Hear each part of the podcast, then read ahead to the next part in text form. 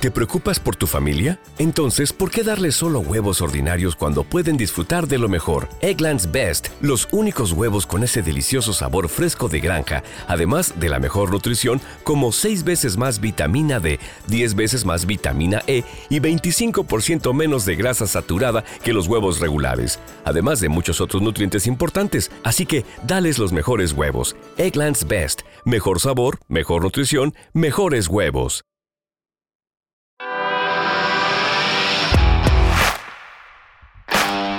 Bienvenido a Esto también es política, el podcast que habla tu mismo idioma, con Mario Girón y Miguel Rodríguez.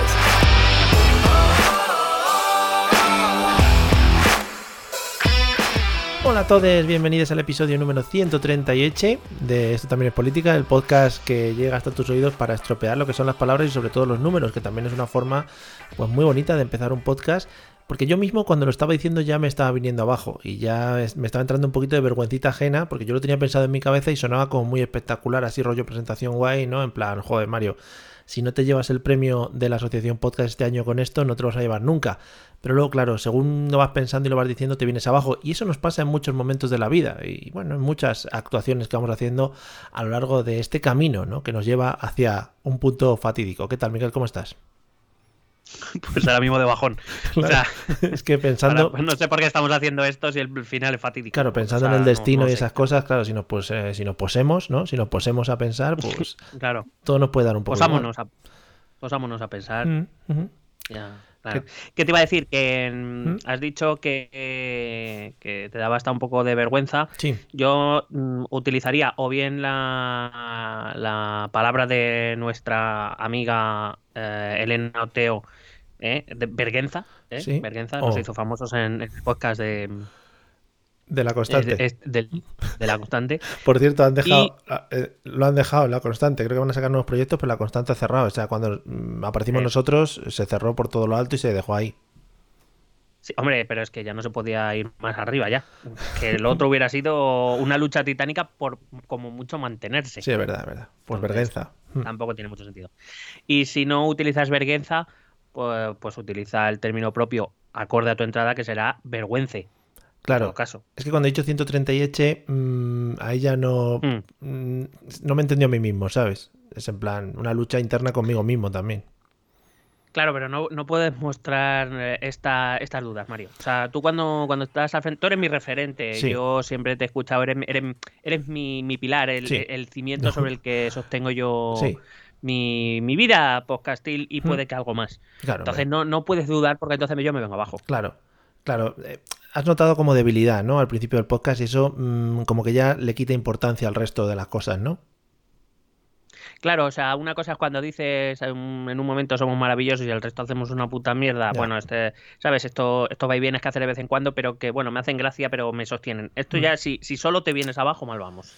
Bueno, pues nada, eh, hasta aquí hemos llegado. El episodio de la serie, el cuarto de Afganistán. Pues os jodéis si os queréis sin escucharlo, porque ha llegado hasta aquí, amigos. El episodio se, se- el episodio se resume en que se viene abajo todo. Te tengo que decir, te tengo que decir, antes de seguir con la bajona, mm, que, que está muy arribita ahora el tema de nuestros tacos. O sea, hay audiencia que nos apoya, nos apoya Mm. fielmente y diciendo Mm. que, bueno, incluso que los tacos son un síntoma de inteligencia. Yo estoy a favor de ello. Ujú. Y bueno, pues hay otros que casi ninguno que se opone. O Cero personas. Solo aquel que te dije el otro día. Ya está. Solo uno. Ah, bueno. Ah, Sí. bueno. Joder, me habías asustado, me cago en la leche. nada, nada, nada. Eh.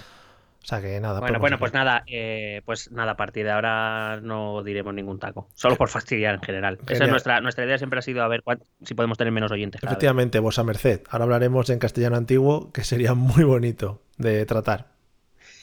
O es- está- estaría muy bien, ¿eh? Eh, o en plan eh, tacos, pero antiguos, en plan de eh, eh, hijo de mil padres o cosas así, ¿sabes? Qué bonito, qué bonito. Sí, sí, sí. Todo un arte, todo un arte. Bueno, pues lo vamos, Sí, que sí. lo vamos tratando. Como siempre, amigos, muchas gracias a todos los nuevos Patreons que están entrando, que bueno, eh, poco a poco pues van cayendo pequeñas gotitas y poco a poco esas gotitas van llenando nuestros bolsillos. Es que lo estaba pensando y bueno, pues es que es la realidad, ¿sabéis? Ya sabéis, las arcas de esto también es política se van llenando gracias a vuestro apoyo. también te digo que se van llenando porque van de un euro en un euro prácticamente. Entonces las monedas ocupan. claro, claro, claro. Todo esto nosotros llega a Patreon, pero lo vamos sacando y lo vamos haciendo torrecitas pequeñas. Y, bueno, pues las, las miramos muy profundamente. Así hemos, Así hemos pasado buenos fines de semana, ¿eh? Oh, qué bueno. Sí, sí, unos recuerdos ahora mismo a la mente maravillosos. Y también agradecer eh, gente que, pues, que interactúa con nosotros en Twitter, que también está muy guay. Y os animamos a que lo hagáis, a que nos hagáis retweets, eh, a que nos le deis a like, a me gusta y sobre todo que comentéis con nosotros, que siempre es muy bonito, ¿no? Claro, y que nos deis a conocer, a ver si entran más Patreon que sigan llenando nuestro, nuestro bolsillo. Efectivamente. Eh, este año, eh, al tener ya 10.000 pagadores en los Patreon, Hacienda chungo, ¿no? Bueno, mm, ya veremos. Siempre hay. Claro, podemos abrir una segunda cuenta para dividir fondos que parezca que no es la misma. Ah, joder, vale, vale, vale. O lo, que comentamos de Ten en cuenta que todo lo que hemos aprendido ten en cuenta que todo lo que hemos aprendido en, el, en, el, en los episodios de corrupción se puede aplicar. Efectivamente, efectivamente. Bueno, pues nada amigos, eh, como siempre, muchas gracias a todos. Eh, fuera bromas, eh, maravilloso, estupendo y seguimos haciendo estas cosas pues, porque nos escucháis y porque somos idiotas y nos gusta hablar de estas cosas y que nos, y que nos, pues eso, que yo mismo, desde mi propia incultura, pues me estoy empezando a culturizar un poco.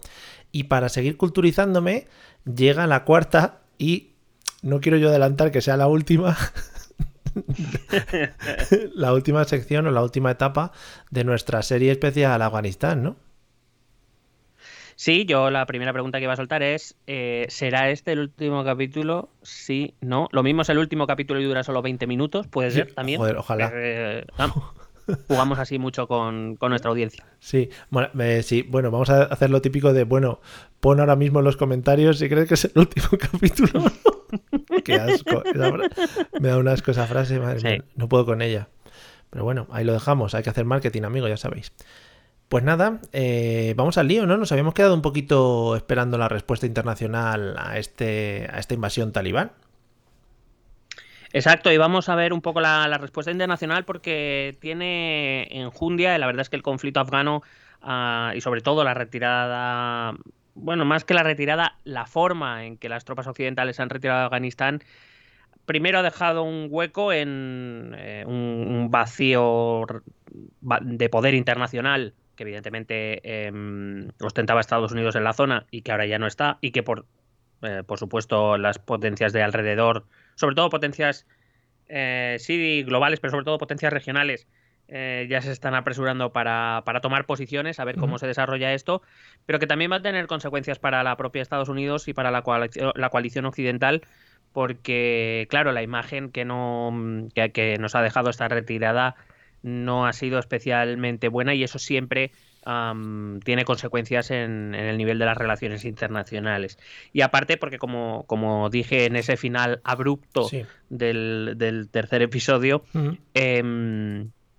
también los, talibán tienen esta vez un interés especial en, en, abrirse esas relaciones internacionales, en tejer esos contactos internacionales que no la aíslen, como ocurrió en 1996, donde ellos llegaban pues con ideales utópicos de instaurar la Sharia, cosa que hicieron, pero se olvidaron que eh, Afganistán no deja de ser un país que forma parte de las relaciones internacionales y el hecho de no tejer de no prever la, necesidad de, no quedarse aislada internacionalmente, pues también eh, les produjo graves consecuencias, especialmente en lo económico, que es lo que principalmente quiere eh, quieren los talibán eh, ahora mismo. El reconocimiento internacional o las relaciones internacionales que pretende tejer tienen dos objetivos. Lo primero, eh, evitar una crisis económica demasiado aguda con ayudas internacionales, sobre todo teniendo en cuenta que ahora el dinero estadounidense ya no llega a Afganistán, ahora tendrá que llegar de otro sitio. Y por otro lado, eh, el, hecho de ser reconocido por, por eh, diversos países internacionales y entre ellos parece que va a contar con el reconocimiento de alguna gran potencia, evidentemente lo hace más difícil que eh, venga otra potencia con su ejército a, aliársela, como ocurrió en 1996, que como ya como ocurrió en 2001, que como ya te dije, pues China y Rusia dijeron algo, pero mm, dijeron, bueno, pues adelante porque tampoco nos viene mal del todo. Vale, eh, solo por Entonces, ¿te parece bien? Sí, iba, a lanzar un par de preguntas al aire para que sobre todo no se me olviden y por si luego las vas a ir ampliando. Eh, no sé si esta salida un poco tan atropellada de las tropas mm, estadounidenses y, de la OTAN o de quien sea de, mm, de, Afganistán al final les ha dejado un poquito en mala situación con respecto a estas potencias internacionales o les ha dejado con una mala imagen a los talibanes como para ahora ponerse a pedir cosas. ¿A pedir cosas quién? Pues los Perdón, que no te he entendido. Sí, los talibán, que si, por ejemplo, ahora piden apoyo internacional y tal, que si la salida tan atropellada como hemos visto y pues eh, ataques que ha habido y, no ayudar un bueno ayudar poco en la medida de, sus posibilidades a la salida de los de los estadounidenses europeos etcétera etcétera. No sé si les dejan una mala posición de cara ahora a exigir o a pedir o a negociar con, con agentes internacionales. No especialmente, pero es verdad que los, los talibán han sido bastante respetuosos con las fuerzas occidentales, entre otras cosas porque eso fue lo que se acordó en, en Doha, aunque ya, ya vimos que, que no se han cumplido de todos los, del todos los acuerdos. Es verdad que no ha sido no han sido los talibán los que han atacado a las fuerzas occidentales durante su, su retirada, si bien es cierto que sí que han ejercido una presión fuerte, eh, sobre todo especialmente alrededor del aeropuerto cuando entraron en Kabul. También es verdad que no, no ellos no han atacado a, las, a la coalición internacional, sí que es verdad que han levantado la voz recordando que el 31 de agosto era el último día y que no había lugar a la, a la ampliación de ese plazo. Eh, pero el, el, quien ha golpeado a las fuerzas estadounidenses en este caso fue, fue Daesh, no, no los talibán. Entonces, de hecho, los talibán se apresuraron a condenar el, el ataque de Daesh eh, del, de, de, la, digamos, del, de la facción de ISIS en, en la zona del, del Jorasan eh, se apresuraron a condenar ese ataque precisamente para que no hubiera dudas de que los, los talibán hubieran atacado, más que nada porque de haber atacado a los talibán no hubiese sido descartable y probablemente ni reprochable que Estados Unidos se hubiera revuelto contra esa situación. Sí, hubiera dado la bueno, vuelta... los, los talibanes... Digo, que hubiera dado la vuelta a los aviones y se hubiera plantado otra vez allí. Podría ser, e-, era difícil aún así, pero bueno, podría ser, claro. Eh, em, eh, como te digo, los talibán eh, rápidamente condenaron el, ataque de Daesh y además no son pocas las informaciones que nos han llegado que dicen que los propios talibán colaboraron con las fuerzas estadounidenses para detectar aquella célula que después se bombardeó con drones y que, por cierto, también fue una, una, actuación un poco calamitosa porque se llevó por delante también a civiles. Mm. Pero, em, aunque eso sí que lo voy a comentar ahora respecto a la relación que ahora los talibán y Estados Unidos pudieran, pudieran tener. Así que vamos a ver un poco estas relaciones internacionales, cómo quedarían o cómo por lo menos se vislumbra que quedarían. Evidentemente eh, hay, muchas cosas claras, pero hay otras muchas que se tendrán que resolver. En este, en este episodio vamos a intentar plantear también esas cosas que se tienen que resolver. Que también te voy a decir que según he estado leyendo los y, viendo los medios de comunicación españoles, dan, dan por seguras muchas cosas que yo no veo tan seguras, ni yo ni gente más especializada que yo, quiero decir. ¿Eh? no es que yo sea aquí un visionario. ya. Bueno, también los medios españoles, bueno, pues estamos acostumbrados a todo tipo de cosas. Por ejemplo, se iba a fichar a Mbappé, que era una cosa que quería sacar en este episodio, ¿vale? Porque como ha salido en los otros tres anteriores, claro, pues digo, voy a sacarlo aquí también, o sea que seguimos. Eh, muy bien. Eh, es, la verdad, y te voy a decir una cosa, te voy a decir una cosa, no lo vamos a sacar aquí porque no tiene relación con Afganistán, pero cuidado que lo de fichaje de Mbappé tiene mucho de relaciones internacionales. Hay que recordar que el dueño, del Paris Saint Germain es el emir de Qatar. Y tiene sus connotaciones internacionales, que un mundial se va a jugar en Qatar, que Qatar, por cierto, está jugando, por ejemplo, como invitada en competiciones europeas, eh, que ha jugado en competiciones americanas. Cuidado que eh, Qatar le está sacando mucho rendimiento diplomático al fútbol. Pero eso será para otro capítulo. Chan, chan. Seguimos. Bueno, vamos a partir de. Vamos a partir del órgano más importante a nivel internacional, que está dentro de la ONU, pero no es la ONU en sí, sino es el Consejo de Seguridad de Naciones Unidas, donde se reúnen eh, los representantes de 15 países, 10 eh, de ellos se renuevan cada dos años y pintan más bien poco. Y, pero hay cinco miembros que son permanentes. El Consejo de Seguridad de Naciones Unidas sale después de la Segunda Guerra Mundial y allí se sientan precisamente para intentar evitar que algo parecido a la Segunda Guerra Mundial pueda ocurrir. Allí se sientan los cinco grandes países vencedores de esa Segunda Guerra Mundial, que son Estados Unidos, Gran Bretaña, Francia, eh, bueno, en su momento la Unión Soviética, ahora Rusia y China. digamos que em, allí en el Consejo de Seguridad de Naciones Unidas, y, reconociendo que Reino Unido y Francia, eh, digamos, suelen votar lo que vota Estados Unidos, no tienen mucho, mucha iniciativa propia, digamos que allí en ese Consejo de Seguridad de la ONU las discusiones son entre Rusia, China, que suelen coincidir muchas veces, aunque no siempre, pero suelen coincidir muchas veces, y, eh, por un lado, y Estados Unidos por el otro. Em, claro, que, o sea, que China y Rusia coincidan suele tener sobre todo que ver porque mm, suelen aunar fuerzas en contra de Estados Unidos. Eh, entonces, digamos que el, el, foco a nivel global va a seguir estando en Estados Unidos por un lado y habrá que ver lo que hacen Rusia y China. Al contrario de lo que pueda parecer, Estados Unidos, Rusia y China sí que tienen algo en común que toca muy de cerca el tema de Afganistán, que es que los tres, evidentemente, eh, son contrarios al terrorismo yihadista. No lo quieren, lo odian, los tres. Y en eso están de acuerdo. Eh, otra cosa es de qué manera se, eh, se han aproximado, se van a aproximar a este tema se aproximaron en su momento, eh, cuando Afganistán se convirtió en el refugio de, Al Qaeda principalmente, y, el, y en la manera en que se van a acercar ahora a ese tema. Los, pero los tres están de acuerdo en eso, con lo cual que nadie piense ahora que eh, China y Rusia van a permitir o, están a favor de que Afganistán vuelva a ser un nido de terroristas, porque no. Como ya te dije, cuando Estados Unidos invade Afganistán por los atentados de Al Qaeda, Rusia y China se lo permiten. Es decir, se podían haber opuesto en el Consejo de Seguridad y no lo hicieron. Entonces, eh, eh, hay que partir de, esa base. Es verdad que ahora, una vez eh, Estados Unidos ha salido de su territorio, de Afganistán, parece ser que Rusia y China se van a acercar a, Afganistán con promesas de reconocimiento internacional, pero evidentemente van a poner sus, sus condiciones. Quiere decirse que no es que em, ahora China y Rusia vayan a pedir a la puerta de Kabul eh, que los talibanes les hagan caso y que les prometen el reconocimiento internacional porque sí. Hay que recordar que en este caso las potencias grandes son China y Rusia, no Afganistán.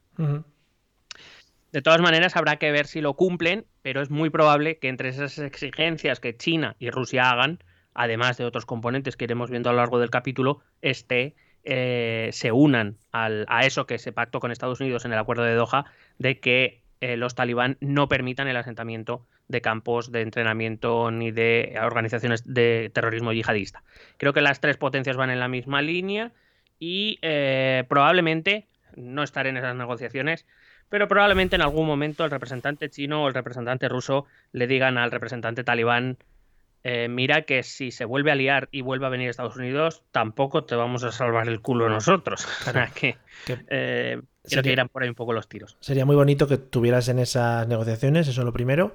Y, hmm. entiendo que también el grupo talibán y el negociador talibán estará un poquito al mejor postor, ¿no? Más o menos, bueno, pues, a ver qué me ofrecen cada uno. Incluso no sé si de cara a, a romper los pactos de Doha con Estados Unidos si China y Rusia les ofrecen algo diferente que ayude a su estabilidad y a su crecimiento económico en este caso.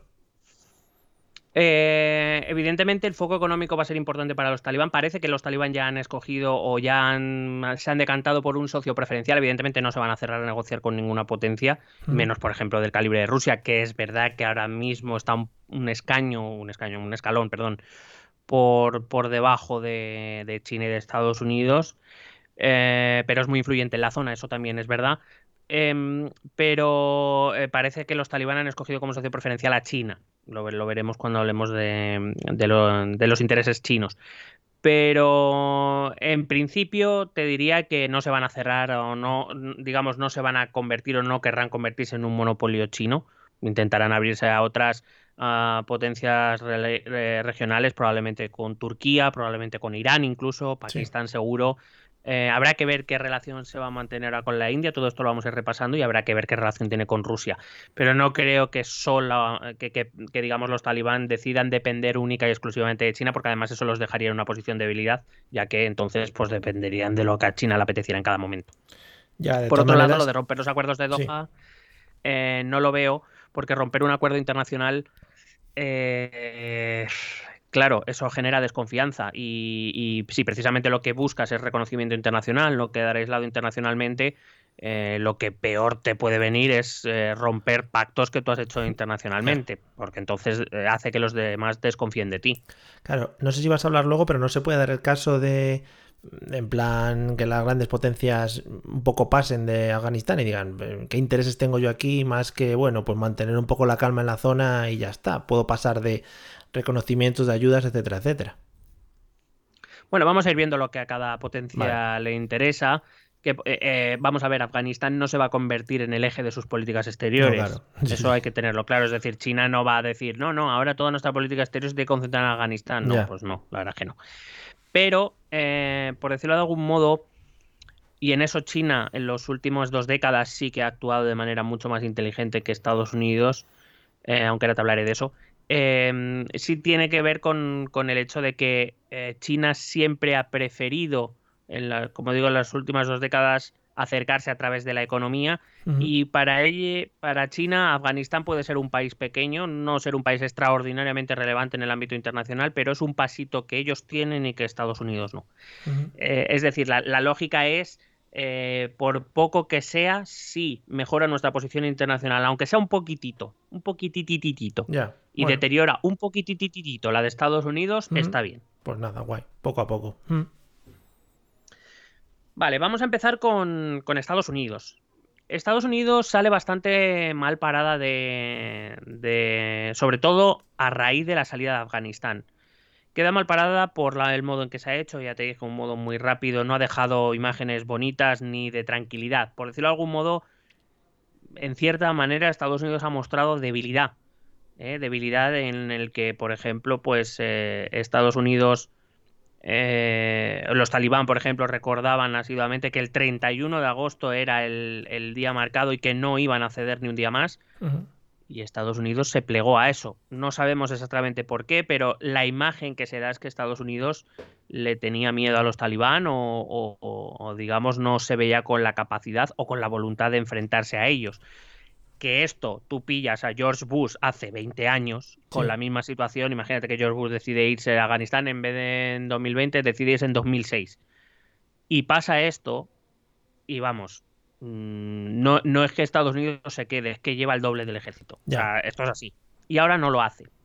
Claro, esto da síntomas de debilidad y hace crecerse al resto de potencias, especialmente a China. Eh, claro, esta imagen de debilidad va a tener repercusiones a nivel de las relaciones internacionales. Cuando la Guerra Fría terminó, era un sistema bipolar donde había dos grandes, dos superpotencias, que eran Estados Unidos y la Unión Soviética. Al caer la Unión Soviética, eh, Estados Unidos se quedó como única gran potencia del mundo. Y de, pues como tú decías en otros episodios, no se convirtieron en los cherries del mundo. Sí. Mientras, por cierto, China iba creciendo poquito a poquito, en, un poco más en silencio y evidentemente Rusia pues se tenía que reconstruir. Eso dejó el panorama internacional con que Estados Unidos era la única gran potencia en un sistema monopolar que duró pues eso más o menos 15, eh, 20 años. Hasta que, eh, eh, bueno, en, teoría política se habla de la teoría del, de la hegemonía en declive o del declive hegemónico esto, está, esto se ha visto a lo largo de, la historia. Las grandes potencias, las que han ejercido de grandes potencias, eh, ser potencia hegemónica desgasta mucho. ¿Por qué? Porque para mantener tu hegemonía tienes que desarrollar ah, una labor muy intensa internacionalmente. Labor que es, tiene que ser política, que tiene que ser diplomática, que tiene que ser económica y que tiene que ser, bueno, que tiene que ser sociocultural y que tiene que ser militar. Y eso crea un enorme desgaste. Un enorme desgaste eh, primero de imagen, eh, el resto del mundo se empieza a cansar pasado un tiempo de que un americano le diga lo que tiene que hacer. Y segundo, genera un des eh, y, digamos que a ese cansancio le sigue después, pues en países donde se interviene militarmente, pues los americanos no son muy bien vistos. De hecho, solo tienes que ver que la propia población estadounidense empieza a pedir a sus gobiernos, y de hecho Obama ya lo dijo, hablaré de esto ahora, Em, empieza a pedir a su gobierno que empiece a retirar tropas, que no tiene sentido mandar tropas a otros países a luchar por Dios se sabe qué. Y eso empieza a generar también dudas en sus propios socios. No hay que nada más que ver la posición de la Unión Europea, donde precisamente a partir de esta última década sobre todo se ha empezado a hablar de, eh, de la creación de una fuerza propia europea, de la Unión Europea, que haga que se dependa menos de Estados Unidos. Es decir, ese, desgaste hace que la gran potencia hegemónica al final entre comillas, se le vaya perdiendo el respeto y vaya perdiendo esa fuerza. Y caminamos ahora, eh, quien, quien, está diciendo que ahora mismo el, camino va a que China sucederá a Estados Unidos como gran potencia hegemónica, yo no lo tengo tan claro. En principio yo creo que ahora mismo iremos a un nuevo sistema bipolar o un sistema incluso multipolar, donde va a haber muchos focos de, de atracción. La Unión Europea podrá ser uno de ellos. Quizá política y militarmente no tenga esa fuerza, pero tiene una gran fuerza económica todavía. Hay que recordar que la Unión Europea sigue siendo el, conjunto o la geografía por donde más dinero, más, más transferencias comerciales pasan. Es donde más dinero se sigue moviendo en el mundo, comercialmente. Eh, por supuesto, Rusia es verdad que no, también ha, ha caído mucho en lo económico sobre todo, pero sigue siendo una potencia importante con multitud de recursos propios eh, que todavía, digamos, no le dan para ser una superpotencia, pero sí para tocar las narices a cualquiera. Hmm. ¿Qué tal, qué tal anda España? ¿Entramos en el top 10? Bueno, entramos, entramos gracias a la Unión Europea principalmente. Vale, o sea que nos enganchamos ahí a la cabeza, muy bien. Claro, si, si mirásemos, por ejemplo, dentro de lo que es la, diplomacia europea, veríamos que evidentemente en esas decisiones tienen mucho más peso Francia y Reino Unido, con Italia y Polonia un, escalón por debajo. Y bueno, España es que la verdad es que en relaciones internacionales yo creo que desde Felipe II no hemos hecho una puta mierda en general. Joder, qué referencia, muy bien. Fue nuestra última gran época, vaya. Sí, básicamente. Eh, entonces, este, este desgaste eh, es, algo que en, ciencia política está estudiado. claro, al final ten en cuenta que cuando pasa algo en el mundo a nivel global, todos se giran a, ver, a mirar a Estados Unidos. ¿Qué iba a hacer Estados Unidos? no, hace no mucho cuando estalló. Eh, lo que pasa es que lo que ocurre, me refiero, con este desgaste, lo que hace es que cada vez menos cabezas se giren a mirar a Estados Unidos o que se giren solo a mirar a Estados Unidos. Aquí en Europa todavía no lo percibimos porque la política exterior europea sigue muy marcada por lo que hace Estados Unidos. Al final somos aliados, aliados de tiempo, estamos muy marcados por la OTAN, eh, etcétera, etcétera. Y como digo, buena parte de nuestra defensa militar depende de Estados Unidos, todavía. Em, entonces, cuando pasa cualquier cosa, no me refiero a que sea algo simplemente militar. Por ejemplo, hay que recordar que hace dos años cuando estaba el COVID, lo primero que hace Europa es mirar a ver qué hace Estados Unidos. Lo que pasa es que en Estados Unidos estaba Trump por lo que sea, pues no, a lo mejor no hubo una respuesta coherente. Menos mal que no le seguimos, que estaríamos todos tomando amoníaco ahora, chorros, eh, a chupitos. Claro, pero sí, sí, pero aunque parezca una tontería, el hecho de que la Unión Europea se empiece a decidir a tomar caminos diferentes a lo que Estados Unidos marca, significa que Estados Unidos está desgastado incluso para sus propios aliados. Ya. Y como te digo ahora, tú mismo, si pasa cualquier cosa a nivel mundial como Afganistán, ya la gente no solo se gira a ver qué va a hacer Estados Unidos, ya también se empieza a girar a ver qué hace China. Eh, y bueno, a Rusia es que con Vladimir, pues claro, a, Vladimir se le mira aunque no pase nada porque muy por, solo por la belleza humana, efectivamente, y la belleza atractivo que tiene ese señor, madre mía. Es que salivo solo de pensarlo.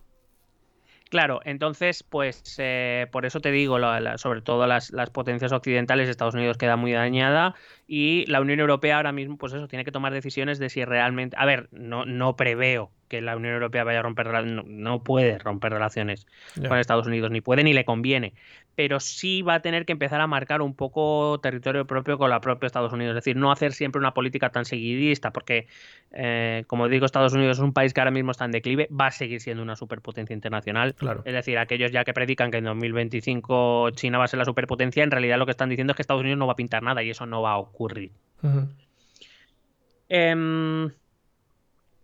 Que por cierto, esto del, sistema multipolar, es decir, que va a haber varios focos de, hegemonía internacional, es una idea que ya Obama manejaba. De hecho, Obama cuando llega a la presidencia de los Estados Unidos ya habla de que Estados Unidos tiene que dejar de ser el único protagonista absoluto internacional y repartir, no tanto por la parte de pérdida de hegemonía, pero lo vendía como eh, repartir un poco la responsabilidad del mundo. Es que el ser la policía del mundo es eh, un, provoca un desgaste enorme y provoca un gasto económico enorme que Estados Unidos no podía no podía mantener y mucho menos después de la crisis financiera de 2008. Lo que lo que viene a decir Obama y viene a refrendar Biden, entiendo que va a venir a refrendar Biden con su política internacional será, oye, eh, yo no me voy a encargar de los problemas de todo, aquí colaboramos todos o que cada uno mira su ombligo, pero yo no voy a ir a arreglar problemas a todos los lados. Entre otras cosas también recuerdo porque su ciudadanía así se lo está exigiendo. Claro. En este caso, quizá, Em, quizá Donald Trump con el tema del America First y todo ese tipo de cosas, sí que la política internacional la dejó un poco de lado o mantuvo este gastismo de cara a, a intervenir en todos estos temas fuera de sus fronteras. Bueno, Tra- no, Trump en su política se encerró bastante. Quiero decir, sí Mm. que es verdad, concentró mucho su política internacional en intentar ayudar a Israel a rebajar su amenaza con los países árabes de alrededor, pero también hay que recordar que con muchos de los países árabes Estados Unidos mantiene relaciones profundas económicas, por ejemplo, Arabia Saudí.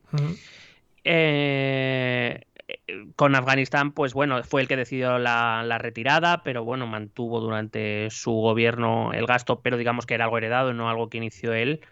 Pero desde luego su política, todos sabemos que su opinión de la OTAN no era la mejor, creía que Estados Unidos em, aguan- o soportaba prácticamente todo el gasto de la OTAN mientras los socios europeos se beneficiaban de, ese gasto y de esa protección mientras no aportaban nada. Recuerdo un viaje que, que vino por Europa y, vino, no sé si era una reunión de la OTAN precisamente, y, y empezó a exigir que los países europeos tenían que dedicar más parte de su presupuesto a, a- al aspecto militar, etcétera. Es decir, y, digamos que sobre todo dedicó su política, si es que hizo algo de política, em, la dedicó sobre todo al interior. Se, se encerró bastante en, una- en un momento de, de aislamiento internacional gene- en general, pero de Estados Unidos en particular. Con lo cual, claro, volvemos a lo mismo. Si Estados Unidos da un paso para atrás, alguien ocupará ese espacio, que nadie lo dude. Ya. También, eh, sin embargo, también voy a decir que la importancia que Estados Unidos todavía tiene se refleja en que va a haber países musulmanes, especialmente los del norte de África, que yo diría que por el momento no van a reconocer a los talibán precisamente por ese por esas relaciones tan intensas que tiene con, con Estados Unidos. Eh, Estados Unidos no va a reconocer al gobierno talibán, al menos no por el momento. Por cierto, hoy se ha sabido que los talibán han publicado que ya han, han conquistado el Valle del Pansir, que es la única zona de resistencia que quedaba, aunque la resistencia ha dicho que no. Todo esto por Twitter, o sea que muy bien. Las guerras modernas, ¿eh? Cuando esto se estudie más adelante, tú que ahora te dedicas a enseñar y a hablar de, de guerras antiguas, se verá como un cambio bastante grande. Ahora guerras que se producen a través de redes sociales. Sí, claro, el, el método de comunicación. Hay que recordar que, por ejemplo, es una de las cosas que se distingue de los talibán de ahora de los talibán de entonces. La, la comunicación y el uso que, por ejemplo, que hacen las redes sociales, redes sociales que para el común de los mortales que están bajo su gobierno casi seguro se van a prohibir. Y que puedes, Pero además, ellos la, la tienen que utilizar, pero ellos Mm. la tienen que utilizar porque precisamente para esas relaciones internacionales las necesitan. claro, La necesitan y entre otras cosas porque es una eh, va a ser, por decirlo de algún modo, la fuente de información, una de las fuentes de información al exterior. Claro, ellos van a contar lo que a ellos les interese contar, claro. y que además puedes hacerlo en real time, ¿no? Eh, Es decir, los hemos conquistado y los otros te responden, ¿no? Con un retweet y te dicen, no, que no estamos conquistados. Te mandan una caquita con ojos, bueno, Claro. muy bonito. Sí. Tweet citado, eh, o sea, dice los talibanes hemos conquistado el Valle del Panjir y los otros tweet citado y una mierda o cosas Sí, así. joder. Eso puede ser maravilloso. Sí, sí, para luego los libros de historia que queda ahí grabado. Entonces vamos a ver hasta qué punto Estados Unidos va a, presionar, por ejemplo, a estos países musulmanes del norte de África, incluso algunos países árabes o de, Oriente Medio, para que, por lo menos por el momento, no reconozcan a los talibán y no establezcan relaciones formales. Relaciones informales se van a, a- establecer casi seguro. Probablemente incluso Estados Unidos también eh, establecerá relaciones informales con los talibán.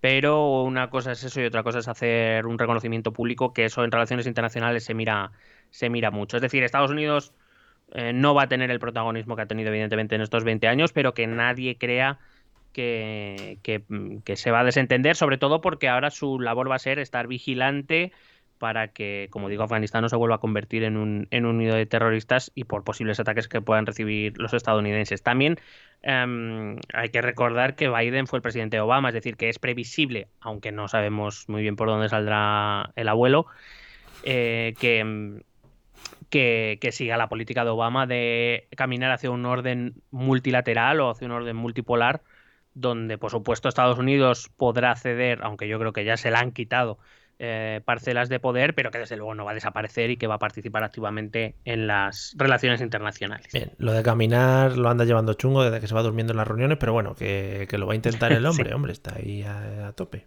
Mm, Si te parece bien, pasamos a Rusia. Me parece bien. Bueno, pues Rusia, eh, mm, no puedo afirmar ni desmentir que he tenido conversaciones con, eh, con Vladi. Hombre, nuestro grupo de WhatsApp, los colegis, que nos llamamos. Claro, claro.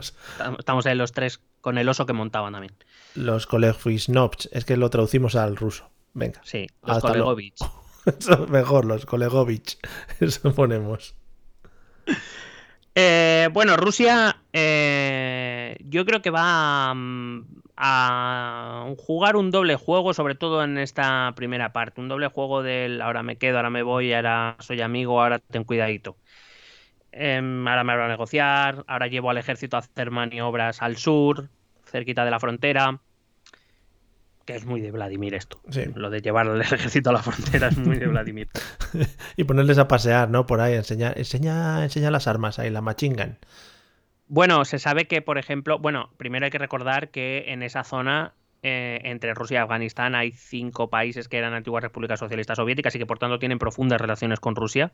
Kazajistán, Tayikistán, Uzbekistán, Turmenistán y me queda un Stan, que ahora no me acuerdo. Chiquitistán que nos han pedido que lo metamos también, o sea que ahí queda puesto.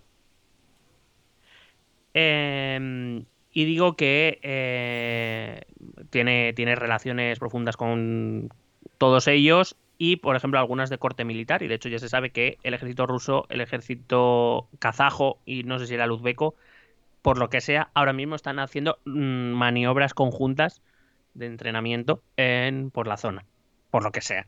¿Vale?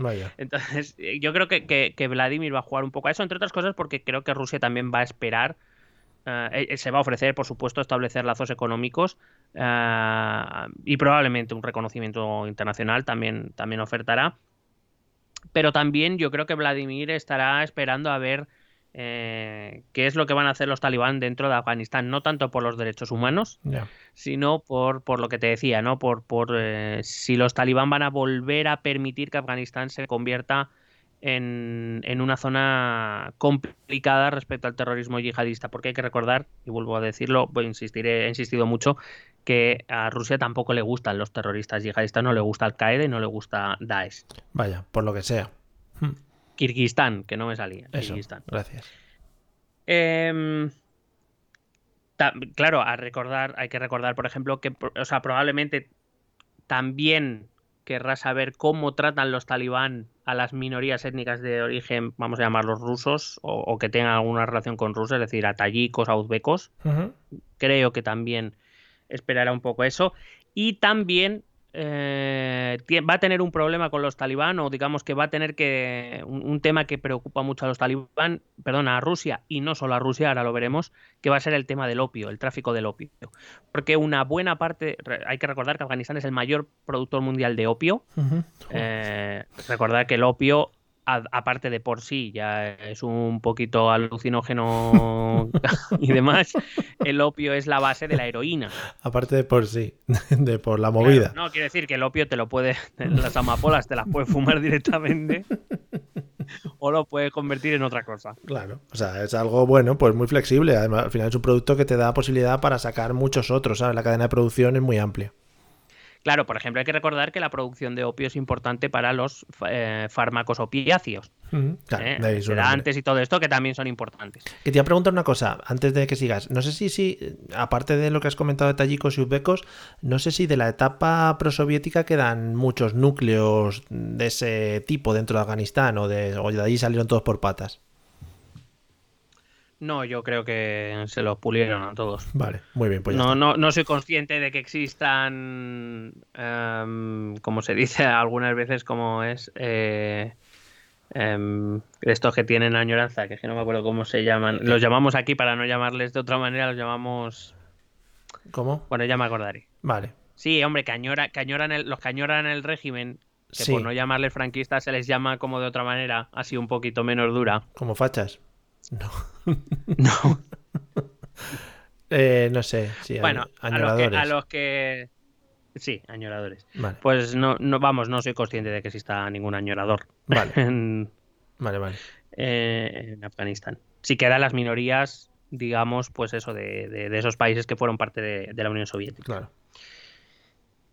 Eh, como digo, el tema del opio es importante. Una buena parte de la producción pasa a Rusia por Asia Central, y eh, hay que decir que el, consumo de, opiáceos y de heroína es un problema actualmente en Rusia y, en creciente, o sea, cada vez se consume más. Eh, lo suelen mezclar con vodka, evidentemente. Muy rico. Con lo cual, pues bueno, tienes hay unos personajes que, cuidado. Perdona, eh, la palabra que buscabas podría ser nostálgicos. Los nostálgicos, muy joder, te quiero. Nada, hombre. Bueno, pues eso, no, no conozco yo que haya nostálgicos soviéticos en Afganistán. Que puede haberlo, pero vamos, no, Sería un girito, no se pasean mucho. Un girito muy bueno, que aparecieran todos ahí, viva la madre patria Rusia, ahí por Kabul, ahí, madre mía, precioso.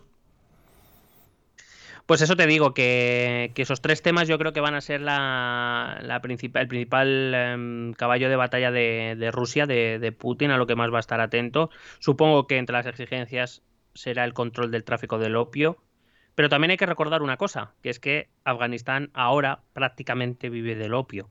Entonces, quizá haya ahí unos intereses encontrados que evidentemente Rusia pues tendrá que eh, financiar o mover algo de la economía para evitar precisamente eso, que, si, solo vivo del opio, pues lo siento mucho, pero no me puedo desprender de los ingresos que me da el opio.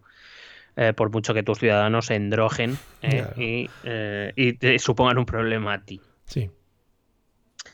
Y bueno, ya, y es aparte de que a Vladimir pues le gusta un buen imperialismo. O sea, esto es así. Entonces, pues si puede ejercer una influencia por ahí, pues eso que. Dijo, tengo la tarde, tengo la tarde hoy imperialista, ¿no? Voy a ver si puedo influenciar países por ahí. Sí, es verdad.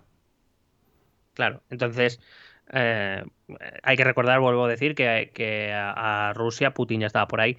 Eh, no.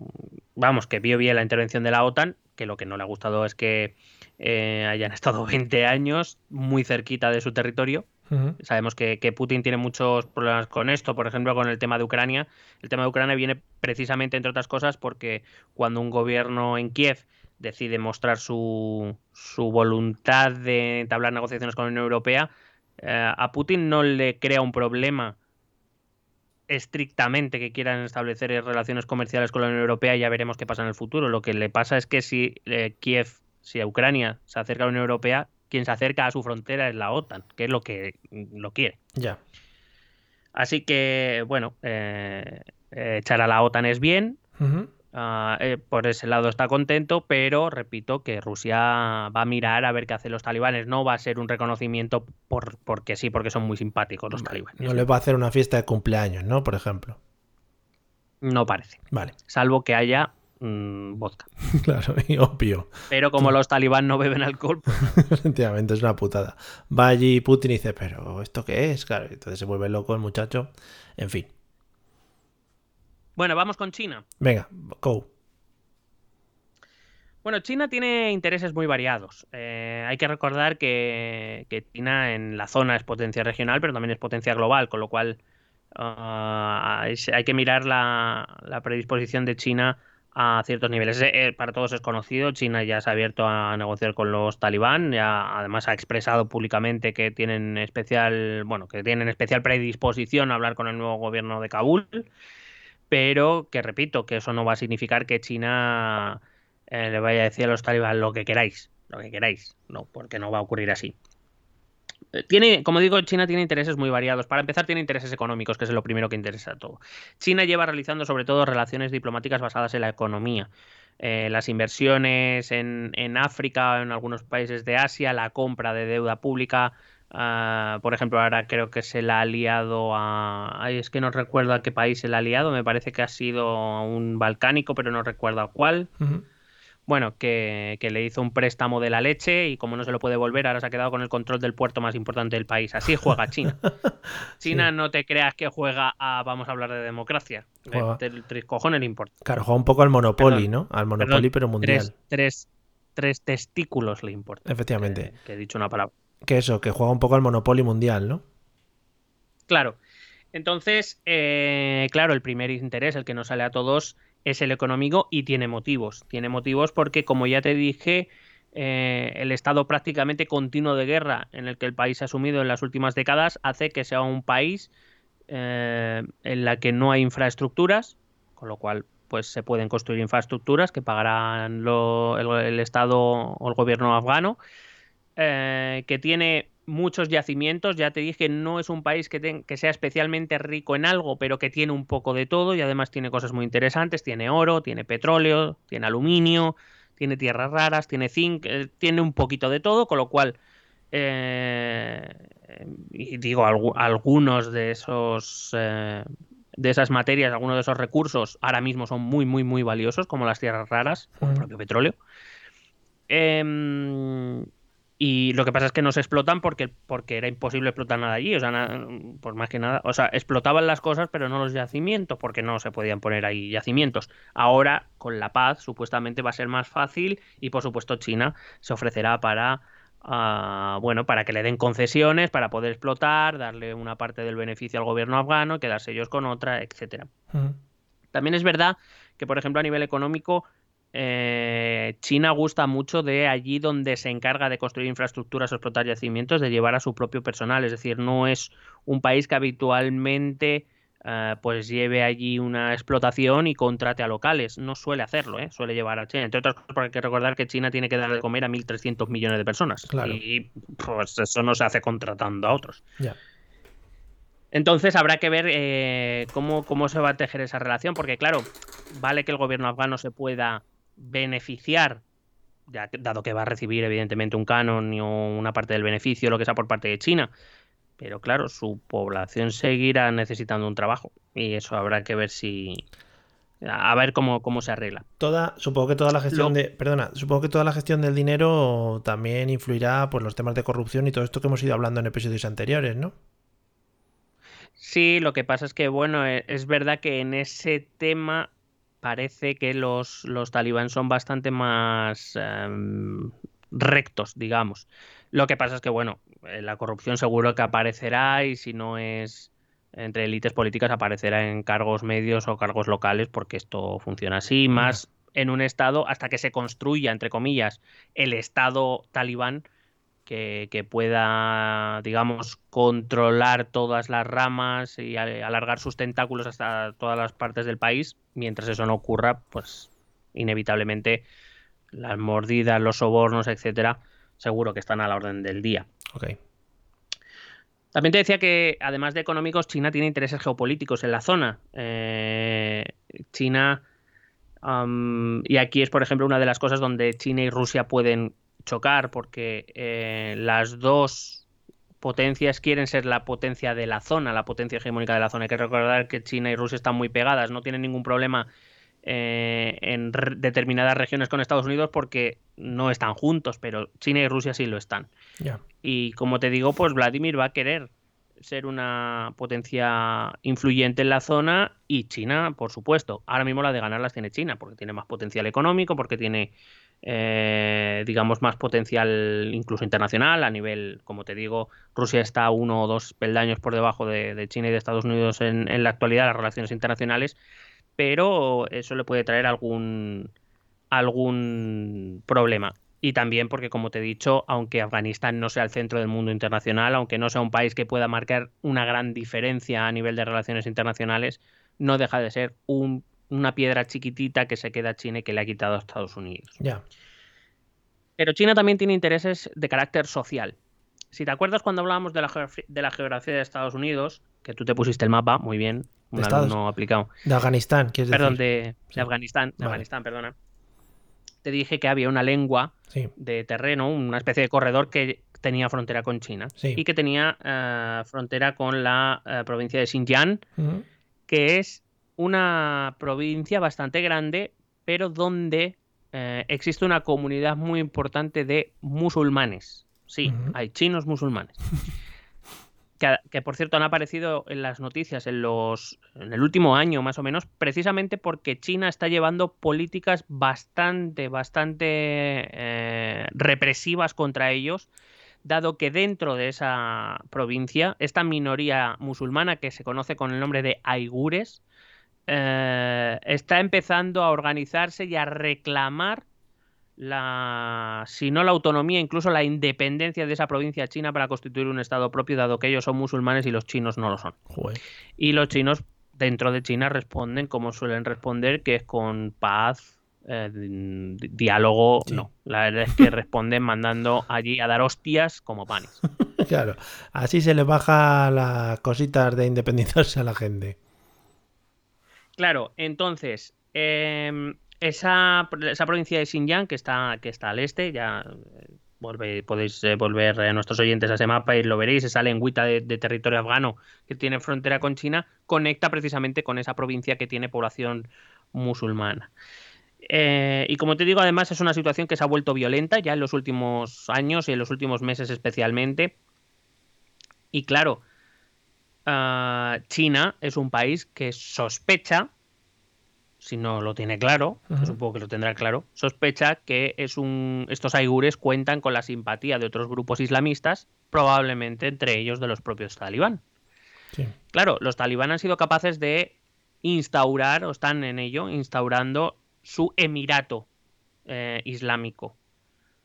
Y la causa Aigur puede ser simpática para los eh, talibán, entendiendo que es otra vez musulmanes deshaciéndose de un poder imperialista, en este caso el de China. ¿Qué va a exigir China a, a, los talibán? Que abandonen cualquier tipo de simpatía, declaración, sostenimiento, apoyo a estos aigures. Que se olviden de que los aigures existen. Lo que no sé es si los talibán podrán acceder a esto o no, porque en principio iría en contra de su, de su propia idiosincrasia e, e islamista. Pero, pero claro, China tiene primero la fuerza, y, tiene más fuerza que los talibán, y segundo tiene la pasta.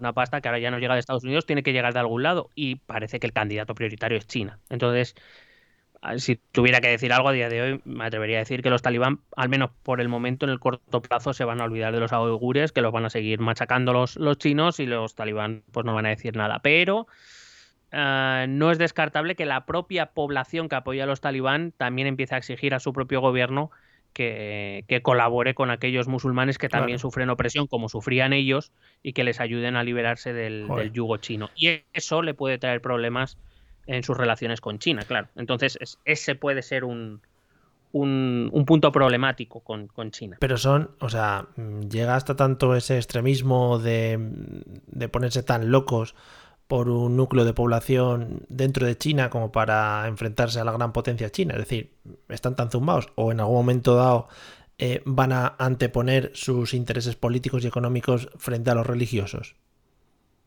¿Pero de, de qué me hablas? De los talibán, perdón. Eh, los talibán. por eso te digo, yo creo. me gusta mucho el concepto de qué cojones me estás contando. No sé, si, no sé si me hablabas de chino o de los talibán. Los talibán, los talibán. Eh, eh, el problema, vamos a ver. Em, la pasta hace olvidarte de muchas cosas, sobre todo en épocas de necesidad. Y ahora mismo Afganistán es un país empobrecido, como te digo, sin apenas actividad económica más allá del opio. Eh, quiero decir, tienen agricultura, ganadería, pero de aquella manera, un país muy atrasado que va a atravesar una grave crisis económica, un país que en los últimos 20 años ha dependido prácticamente en exclusiva del dinero americano, que ya no va a llegar. Eh, y eh, los talibán van a necesitar, para construir su Estado Islámico, van a necesitar dinero. Y ese dinero tiene que llegar de algún lado. Y tiene que llegar de fuera, principalmente. Porque, como te digo, Afganistán no tiene una base económica suficiente como para poder pensar que con sus propios recursos va a poder construir algo. Necesita la colaboración internacional. Eh, entre ser un Estado hundido en la pobreza y, apoyar los ideales y los principios de los aigures, que son compañeros de fe y demás, o, eh, mira, recibir la pasta, construimos esto y ya veremos en el futuro, pues parece que la opción lógica será la 2. Ya no creo yo ahora mismo que los talibán. Por eso te digo, a lo mejor los talibán del 96 que les importaba todo un huevo, pues puede ser. Pero los talibán de ahora no creo yo que caigan en eso. Y probablemente, como digo, se olvidarán de los aigures al menos un tiempo. Vale. Tú ten en cuenta que además para China, mira, la política internacional para China hay tres males superiores que hay que acabar con ellos o que hay que luchar con ellos. Además, quiero decir que están escritos así, los llaman los tres males, que son el terrorismo, el extremismo y el separatismo. Y ahora mismo los aigures de Xinjiang son las tres cosas. Para ellos. Yo no estoy diciendo nada, yo estoy diciendo lo que es para el gobierno chino. El gobierno chino tiene una comunidad musulmana que ahora mismo se está comportando de forma violenta, es decir, de forma terrorista para ellos, eh, que se ha hecho extremista en los últimos años, de hecho han llegado a la violencia, y que además se quieren separar de China, ponen en cuestión la hegemonía china sobre su territorio. Ten en cuenta todas las que tiene China con Hong Kong, por ejemplo, y eso que ellos se manifiestan pacíficamente. Imagínate lo que es la provincia de Xinjiang, que normalmente no aparece tanto en las noticias como Hong Kong. ¿Por qué? Porque Hong Kong eh, está occidentalizado y le tenemos más simpatías. Pero en Xinjiang esta minoría, como digo, está llevando incluso actos violentos y reclama su separatismo, cosa que el gobierno chino evidentemente, digo evidentemente por, por lo que conocemos al gobierno chino, no va a permitir.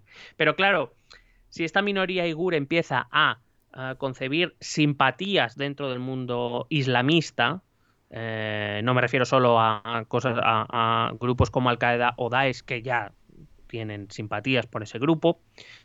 Eh, si empieza a acumular eh, simpatías de otros países islamistas o islámicos, eso se puede convertir en un, en un, caballo de Troya diplomático muy, muy importante y sobre todo a explotar por Estados Unidos. Estados Unidos ya financió a los mujahidines contra los rusos, contra los soviéticos en Afganistán. No hay ningún problema porque Estados Unidos empieza a financiar a los aigures en China pero claro, no lo va a hacer solo. Ahora, si esa causa tiene otras simpatías en el mundo árabe o en el mundo musulmán o en el mundo islamista, cuidado que eso no se convierta en un problema para China. Entonces, ¿qué quiere China de, Afganistán? Claro, quiere la riqueza económica, pero también quiere que eh, dentro del propio mundo islamista no se dé pábulo, ah, no se dé alas y sobre todo no se dé financiación a, los, a estos aigures para que se puedan rebelar contra ellos. Guay. Por supuesto que China, si no lo ha hecho ya, ofrecerá el reconocimiento internacional a cambio de ciertos compromisos, entre, entre ellos este que te cuento de los aigures. Em, siempre y cuando, como digo, se comprometan con ese objetivo y con, y repito, tampoco a ellos les gusta Daesh y, Al Qaeda. Hay que recordar que eh, mientras los talibán defienden el Emirato, están construyendo un Emirato que recordemos es un Estado islamista en la que, pero que digamos se circunscribe única y exclusivamente al territorio, en este caso Afganistán. Es un Emirato, no pretende gobernar sobre otras comunidades musulmanas. Daesh y Al Qaeda son organizaciones que defienden el califato, que en ese caso sí, lo que se pretende es instaurar una autoridad eh, musulmana que gobierne a todos los musulmanes del mundo, y eso incluiría a los aigures. Por eso digo que China tampoco es muy amiga de Daesh y de Al Qaeda y probablemente también exigirá a los talibán que, les mantengan a raya. Guay.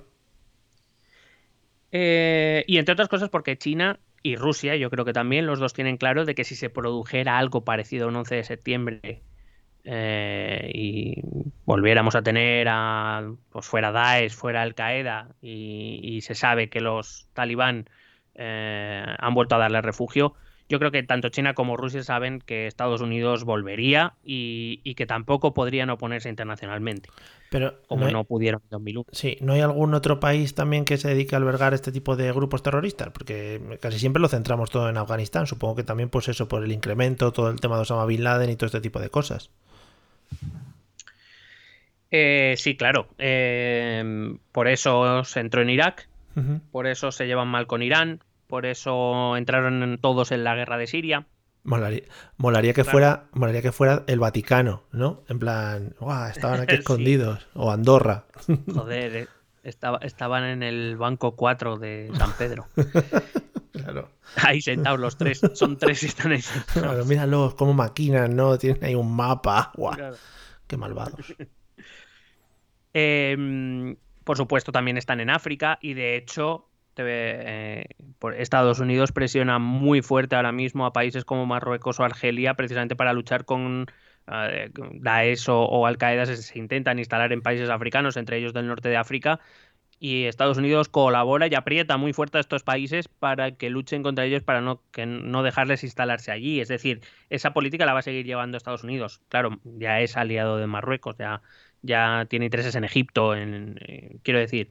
Pero, por ejemplo, mira también mira lo que ocurrió en Libia, otro estado fallido donde eh, se ha instalado em, se han instalado ya varios grupos terroristas. Es decir, claro que Afganistán no es la única, pero es que en prácticamente o en casi todos los lugares donde Estados Unidos puede tener algo que decir, o bien lleva al ejército o bien está presionando con, a través de las relaciones internacionales, con lo cual Em, que venga con el ejército, que venga de otra forma, pero si vuelve a empezar a alojar terroristas y por lo que sea a Estados Unidos no le gusta, volverá a presionar a Afganistán. No sé si volverá con el ejército, ¿eh? repito, no, no sé. Pero, pero probablemente a través del Consejo de Seguridad sí que quiera hacer algún tipo de sanciones económicas o, este tipo de cosas. Y probablemente China y Rusia no se opondrían tampoco. Ya. Em, pero bueno, como te digo, las relaciones con China pueden llegar a ser complejas, es decir, yo creo que van a, iniciar relaciones inmediatamente, se van a hacer muchas de estas concesiones y se va a negociar mucho este tipo de cosas. Pero aún así, habrá que esperar, eh, porque tampoco sabemos qué capacidad real tienen los talibán de controlar a estos movimientos terroristas y separatistas. En, esto van a esperar, las grandes potencias van a esperar, a ver. Eh, el, quiero decir, estando Estados Unidos allí con la retirada, Daesh hizo un atentado es decir, que parece que todavía, bueno, todavía tienen cierta capacidad de acción. No sabemos si es a través de Pakistán, si ya están en Afganistán, vamos, están por la zona. Y además, acuérdate, es un país muy difícil de controlar. Tú, vamos, las fronteras son muy porosas, eh, es decir, no hay controles fronterizos. Porque, porque, claro, entre las montañas no puedes instalar control fronterizo en todos los sitios. Eh, principalmente con Pakistán, pero vamos, que se mueven por toda la zona. Irán, Irak, eh, son. Claro, no, no, no sé Em, nosotros nos escandalizamos cuando un terrorista descubrimos que ha atentado en, en, Francia, resulta que es que se ha movido entre Bélgica y Francia, pero claro, casi se mueven sin que les detecte porque una persona en, en, en un lugar determinado pues tampoco levanta sospechas o, o, digamos se puede mover con cierta facilidad y eso que los servicios de inteligencia europeos están muy desarrollados, en Afganistán no. Ya. Entonces se mueven con cierta facilidad, pero habrá que ver la voluntad que tienen los talibán eh, la voluntad y la capacidad que tengan de controlar a estos grupos terroristas. Y por otro lado también hay que, hay que tener otra cosa en cuenta, que esto va en favor de los talibán, esto sí que va en favor de los talibán. China ni ha ayudado, al menos significativamente, ni siquiera Estados Unidos lo ha proclamado, o sea que em, debe ser así. China no, ni ha ayudado a los talibán ni, ni tiene intención de intervenir militarmente en Afganistán. Lo podía haber hecho y no lo ha hecho, es decir, China, como te he dicho, las relaciones internacionales o, su hegemonía o la lucha por la hegemonía la está trabajando desde el nivel económico y político, no, no del, nivel militar. Con lo cual los talibán, teniendo esa cierta tranquilidad de que China no les va a invadir, quizás sí que puedan tener alguna posición un poco más de fuerza respecto a las negociaciones con China, teniendo en cuenta que son los chinos los interesados en eh, explotar mis yacimientos, construir mis infraestructuras y demás, eh, que evidentemente lo hacen porque van a sacar un rédito económico. Claro. Eh, quizás sí que puedan tener algo de fuerza a la hora de negociar. Por su parte, China va a jugar la carta de Pakistán. Pakistán, del que hablaremos, es un país que tiene unas relaciones intensísimas con China, eh, económicas y políticas. Y, digamos que China es probable que, además de las concesiones económicas, mucha de la política o muchos de los intereses chinos sean defendidos por Pakistán en vez de por China directamente para no tensar esas relaciones. Guay. Em, pues hablamos de Pakistán, si Hablemos. parece bien. Porque lo hemos nombrado además muchas veces durante todos los episodios y han tenido relación estrecha. A ver cómo se van a posicionar un poco con este nuevo cambio, ¿no? Mira, quienes hayan estado atentos a los medios de comunicación españoles dan por hecho que Pakistán y el gobierno talibán van a ser aliados. Sin embargo, la posición de Pakistán es mucho más complicada de lo que pueda parecer y yo creo que en estos capítulos más o menos hemos ido esbozando de dónde viene esa complicación. Pakistán Ah, va a tener que tener eh, pies de plomo en sus relaciones con, Afganistán. Recuerda que, para empezar, lo que tienen en común Afganistán y Pakistán son los pastún. Hay que recordar que aquella línea Durán, que hoy juega de frontera entre Pakistán y Afganistán, dividió a los pastún. Y hay pastún en Afganistán y hay pastún en Pakistán. Son en torno al 40 42% de la población afgana y son en torno al 20, 18-20% de la población pakistaní. Es decir, eh, en Afganistán ya sabemos que son la minoría mayoritaria y en Pakistán son el segundo grupo étnico. Es decir, no es cualquier cosa. Em, por eso te digo que sus relaciones, eh, también hemos hablado en otros momentos de, esto, de esta serie, que Pakistán precisamente lo que ha perseguido es tener un gobierno amigo en Kabul por varias razones, algunas las explicaremos, que tiene que ver con las relaciones internacionales. ¿Los talibán van a ser ese gobierno amigo? No está tan claro. Ya y ahora intentaremos explicar por qué. Pero simplemente recordar que las relaciones entre Afganistán y Pakistán no siempre han sido amistosas y de hecho tiene pinta de que van a ser bastante tensas. Eh, evidentemente Pakistán se va a querer implicar en la reconstrucción de Afganistán, eso no hay duda, porque como repito, ellos tienen intereses en que se establezcan buenas relaciones con Kabul. El problema es que el tiro le puede salir por la culata y por eso Pakistán va a tener que ir, como te decía, con, pies de, de plomo. Hay que recordar que en Afganistán los Pashtun han exigido a Pakistán durante el último siglo que esa zona Pashtun que hay dentro de Pakistán se desgaje de Pakistán para reincorporarse a Afganistán. Claro, claro. Para, empezar por eso, ¿no? Y eh, como te digo, Pakistán lleva mucho tiempo intentando colocar en Kabul ese gobierno menos agresivo a través de sus pastunes. Es, decir, Pakistán eh, va sobre el filo de la navaja utiliza los pastunes para intentar llegar a influir en Kabul, al mismo tiempo que esos mismos pastunes se le pueden volver en contra en cualquier momento porque quieren unirse a sus hermanos pastunes de Afganistán y viceversa. Cosa que parece que ya está ocurriendo, que no vamos a tener que esperar tanto. Pero, de hecho, y, para este grupo pastún pakistaní, ¿de verdad es interesante escindirse de, en este caso, Pakistán y unirse a Afganistán? ¿O mantenerse con un país, digamos, un poco más estable y supongo que afianzado como es Pakistán?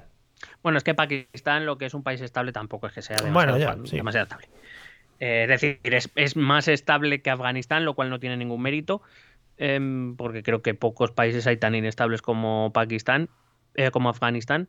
Pero sí, sí, claro que les interesa. Ten en cuenta que los pastunes han tejido una red eh, donde los pastunes afganos y los pastunes pakistaníes son familias, en su momento se dividieron por, por diferentes cuestiones. Eh, claro que se quieren reunir en el mismo país, porque quieren convertirse en, en, la etnia mayoritaria. Es verdad que son, son la minoría mayoritaria en Afganistán, pero si se unieran todos los demás no podría darles. Ahora, si se uniese la población de Pakistán, que es de origen pastún, crear ese Afganistán a imagen y semejanza de los pastún, que es siempre lo que han querido, sería mucho más fácil. Pero claro, eso implica que hay que desgajarle una parte del territorio a Pakistán que evidentemente no está por la labor. Y eso implica que los pastún de Pakistán van a llevar a cabo una función de eh, quinta columna. Es decir, van a luchar eh, por esos intereses pastún que son contrarios a algunos de los intereses de Pakistán, pero desde dentro de Pakistán. Es decir, van a tener al enemigo en casa, a pesar de que, fíjate, han sido ellos los que les han apoyado, les han ayudado, les han acogido cuando las cosas le han venido mal dadas. Pero claro, ahora eh, digamos que Pakistán espera el agradecimiento de esos pastún que son, que, son los talibán. Los talibán, recordemos, aunque es verdad que han acogido y sobre todo en los últimos años a miembros de otras minorías, son eminentemente pastunes en un 90%. Eh, digamos que Pakistán ayudó a los talibán primero porque eh, perjudicaba a la India, que es su gran enemigo. Segundo, porque, repito, lleva que años queriendo ese refugio, eh, ya lo, creo que lo, dejamos caer en otro episodio. Y, los Pastún eran su línea, su conexión directa con el gobierno de Kabul y con Afganistán. Ahora bien, es que esos mismos Pastún se le pueden volver en contra. Ya. Em, además, Pakistán tiene un especial interés en Afganistán como te decía, por su enemistad con la India y la cuestión de Cachemira, que es por lo que cada X tiempo vuelven a aparecer conflictos y vuelve a aparecer la amenaza de la guerra nuclear entre ellos. Eh, se sabe que muchos de los combatientes allí pro-Pakistán se entrenaron en Afganistán. Em, y porque si estallase una guerra, y, y, te decía, ¿por qué quieren un gobierno en Kabul amigo? Porque Pakistán y la India esto, esto se ve en las noticias, cada X tiempo nos llega a nosotros que vuelve la tensión por Cachemira y esto. Vamos a ver, India y Pakistán se odian a, muerte. Si, si, pudieran, y, por si pudieran, no es que no tengan la capacidad, sino si pudieran por las relaciones internacionales o por otras cuestiones, si pudieran se borrarían del mapa el uno al otro. Eh, ¿Qué es lo que.? Eh, y, aunque a nosotros eso nos quede muy lejos, hay que entender que esa tensión eh, es continua. Y que a veces cuando esa tensión eh, se, engrandece, se hace más grande, el riesgo de guerra existe entre India y Pakistán. Y yo, si acuerdas, te dije en un capítulo, si India quisiese un día invadir Pakistán, podría hacerlo. Estamos hablando... E, es verdad que en India hay unos, se calcula, me parece, me pareció leer un torno unos 160, 200 millones de musulmanes que habría que ver qué hacen. Ya probablemente una parte apoyaría a Pakistán, pero estamos hablando de em, un país que si quiere invadir Pakistán lo puede invadir porque le sobra gente. ya. Aparte de que la India tiene un, ejército potente. ¿eh? Eh, pero Pakistán quiere un gobierno amigo en, en Kabul, en Afganistán, porque en caso de guerra entre la India y Pakistán, la retaguardia de Pakistán es Afganistán. E igual que muchos cruzaron la frontera hacia Pakistán en Afganistán cuando la guerra llegaba allí, lo que quieren es que Pakistán se pueda refugiar en Afganistán si eso ocurriese con la India.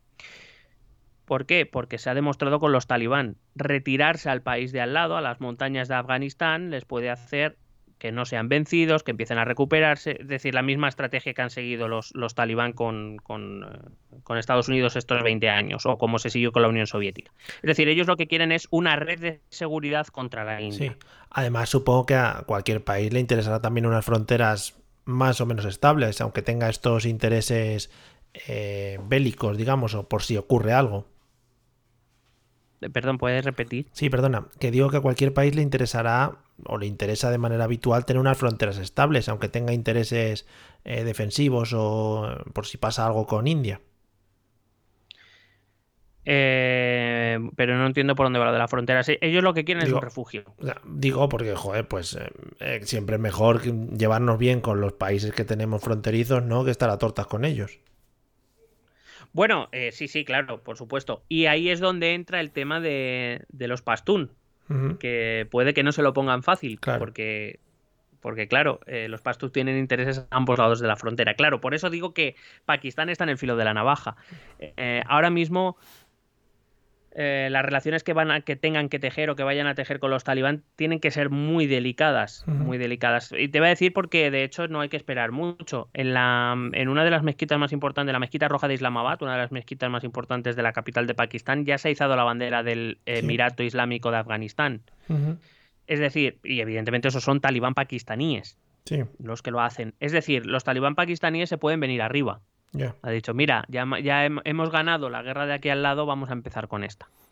Y empezar a luchar por ese Pastunistán del que hablábamos, de ese, desgajar ese territorio pastún de Pakistán, con lo cual a, Pakistán se le volvería en contra todo lo que, le lo que ha hecho apoyando a los, a los talibán. Con lo cual, por eso te digo, es que eh, no es tan sencillo. Pakistán que además es un país que también lo hemos visto en todos los episodios, siempre ha jugado a muchas bandas porque está en una posición muy delicada, mire donde mire. Puede ser, puede ser que en caso de que los pastunes se rebelen un poco e intenten, pues eso, eh, conquistar la parte correspondiente de, de Pakistán eh, que tienen ocupada o que ocupan, em, puede ser que en este caso la India sí que cogiese cierta amistad por los afganos o por lo menos tuviese cierto apoyo por parte de los indios, algo así. Pues es un juego que se tendrá que jugar. Ahora, cuando termine con Pakistán, hablaremos de India, pero que, tampoco es una relación tan evidente. Pero, pero claro, ahí se está jugando eh, el, conflicto India-Pakistán. También va a quedar reflejado en qué relaciones van a tejer los talibán. Vamos a partir de la base de que los talibán, por cercanía, son más cercanos a Pakistán. Ya, claro.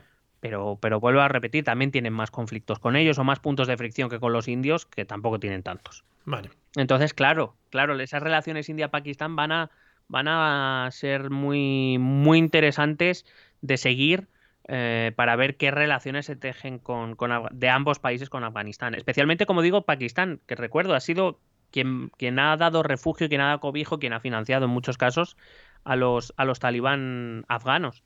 Eh, y en cierta manera son tienen cierta responsabilidad en que ellos hayan sobrevivido, se hayan fortalecido y que ahora mismo estén en Kabul.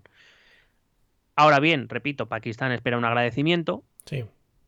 Y yo no tengo tan claro que Kabul vaya a agradecerlo, por lo menos mm, en el medio plazo. Ya. Ya te digo, los, los talibán pakistaníes ya están empezando a hacer, o a, digamos, a hacer algunas manifestaciones o demostraciones de que los talibán también están en Pakistán. Ok. Entonces veremos cómo se resuelve eso. Guay. Eh, yo creo que con esto más o menos. Eh, bueno, por supuesto, Pakistán también exigirá a los eh, talibán que controlen a los, a los terroristas. Todos, sí. si bien no lo, evidentemente Pakistán ha sufrido atentados terroristas, ¿eh? no es que Pakistán se haya, se haya librado, Em, y además, como te digo, porque Pakistán tiene relaciones muy profundas con China y probablemente China utilizará a Pakistán para presionar diplomáticamente o, en sus relaciones con Kabul. Digamos que las relaciones entre Pekín y Kabul, lo que China pretende son establecer sobre todo relaciones económicas. Y cualquier otra actuación que China quiera llevar a cabo, como por ejemplo, bueno, hablarán de los seguros y eso, pero cualquier otra actuación que China quiera llevar a cabo en Afganistán, cualquier tipo de presión diplomática y demás, no lo va a hacer China directamente. Eh, cuanto menos ensucie las manos, mejor. Lo, hará a través de, lo hará a través de Pakistán, porque Pakistán es un país que actualmente su economía depende eh, práctica y, eh, prácticamente de China en su totalidad. Entonces, eh, claro, por eso te digo, es que Pakistán, sinceramente, Pakistán tiene una situación de mierda. Porque, porque está pillado por todos lados ahora mismo. también es verdad, no sé si ha sido causa o consecuencia de, esa política de dobles y triples juegos que ha llevado desde hace muchas décadas. Em, y aparte porque Pakistán también querrá evitar que vuelva a Estados Unidos por cualquier otra cosa. Tampoco a Pakistán le gusta tener a Estados Unidos en el, en, el, en el, país de al lado, a pesar de que muchas veces han colaborado y demás, pero también, claro, porque Pakistán tampoco tiene capacidad de hacer frente a Estados Unidos. Claro. Hablamos de la India, si te parece bien. Genial, vamos con la India. Bueno, como digo, India es consciente de la, de la importancia de la zona no porque tenga especial interés en Afganistán, sino por lo que puede suponer. Vamos a pensar eh, en la región. Eh, si más o menos recordamos un poco el mapa de la zona, estaba Irán, luego estaba Afganistán, luego estaba Pakistán, luego estaba la India y un poco más arriba estaba China, de la India. Esta es más o menos la geografía política de la zona. Sí. ¿Qué ocurre? Es verdad que la India no tiene, puede que no tenga un especial interés, a pesar de que India tejió relaciones comerciales y económicas muy intensas con el gobierno eh, pro-occidental, con el gobierno que ha habido estos 20 años de, de Karzai y de, y de Ghani. Eh, de hecho, por ejemplo, el Palacio Presidencial lo se construyó con dinero indio. Ha hecho otras eh, reformas y algunas infraestructuras bastante importantes. Es decir, la India sí que se ha beneficiado de la presencia occidental. Hay que recordar que la India es una antigua colonia británica y que, por tanto, eh, históricamente tiene tejidos lazos con Occidente. Esto es así. Pero ¿qué pasa? Que a su alrededor se ha formado ese, ese conjunto, ese binomio China-Pakistán, que evidentemente es un contrapeso a una potencia económica en la zona como es, como es la India. Em, es decir, la India ahora mismo, a ver, odia a muerte a Pakistán y quiere e intenta disminuir al máximo la influencia de China en la zona. Estos son los objetivos de la India. Em, además, eh, eh, y ahora India va a tener que tomar determinadas decisiones. Hay que decir que la India también vio muy bien la llegada de, los americanos a Estados Unidos. Perdón, de los Estados Unidos a, Afganistán. Porque, como te he dicho antes, eh, los conflictos con Cachemira, con Pakistán, muchos de los, de los combatientes que había allí por parte pakistaní se entrenaban en Afganistán. Ya. Entonces también, también vio muy bien ¿no? la limpia de, la zona.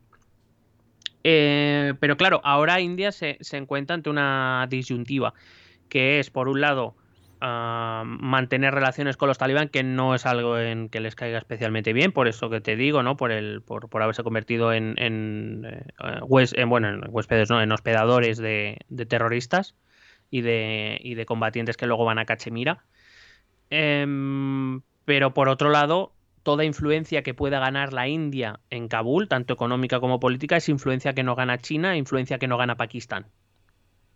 Entonces India tiene que tomar la decisión si decide establecer relaciones estables con los talibán, porque repito, todo lo que ellos consigan serán cosas que le quitará o que no permitirá que tomen ni China, que es potencia con la que lucha por la hegemonía de la zona, ni con Pakistán, que es su enemigo mortal su... Entonces, eso, en, la India no estarán muy contentos con los talibán, pero eh, geopolíticamente o geoestratégicamente puede ser una jugada interesante para la India, eh, digamos, em, implantar relaciones duraderas e intensas con, el gobierno talibán y también le puede dar una carta de fuerza a los talibán respecto a China. Decir, bueno, si tú no quieres...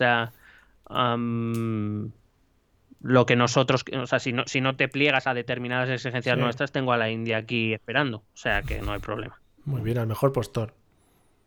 Claro, en el hecho de convertirte en ese punto geoestratégico que todo el mundo quiere, pues te da cierta fuerza a la hora de negociar, claro.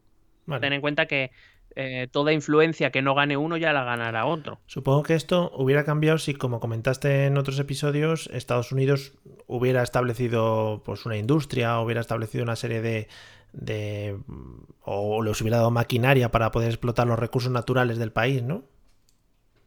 Claro, probablemente hubiera sido diferente y probablemente en esas circunstancias India hubiera sido un socio incluso todavía más fuerte económico y ahora mismo tendría mucho más que decir en Afganistán de lo que tiene que decir. Pero bueno, las cosas son como son.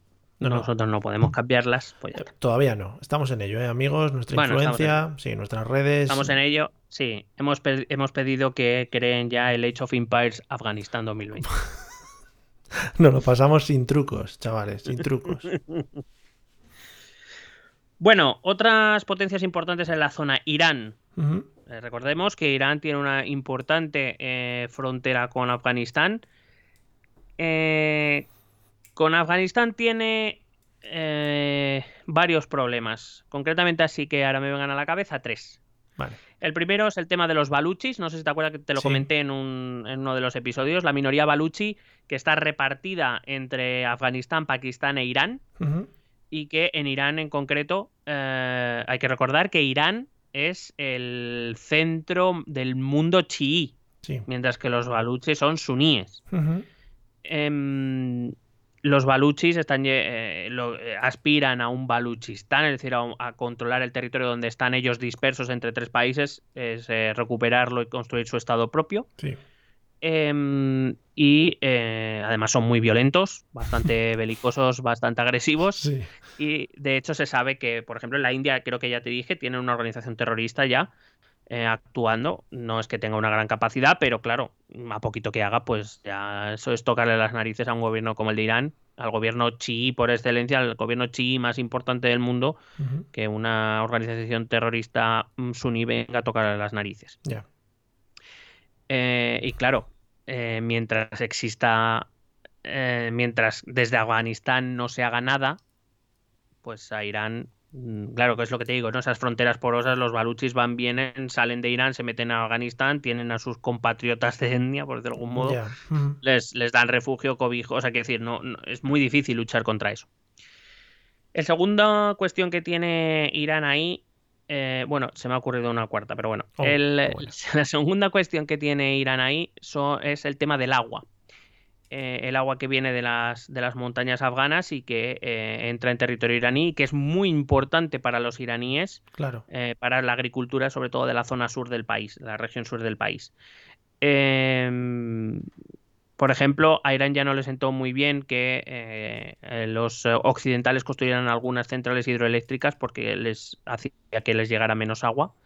Vamos a ver, cuidado que las relaciones de, entre Irán y Afganistán, aunque parezca, claro, estamos aquí hablando de grandes ideales, ¿no? Y de la geoestrategia, no sé qué, bueno, una cosa tan eh, básica como el agua se puede convertir en una cuestión que puede acercar mucho a Irán, Talibán, o convertirse en un punto de fricción bastante importante sobre todo teniendo en cuenta que, es que en toda la zona la agricultura sigue siendo una actividad fundamental. Claro.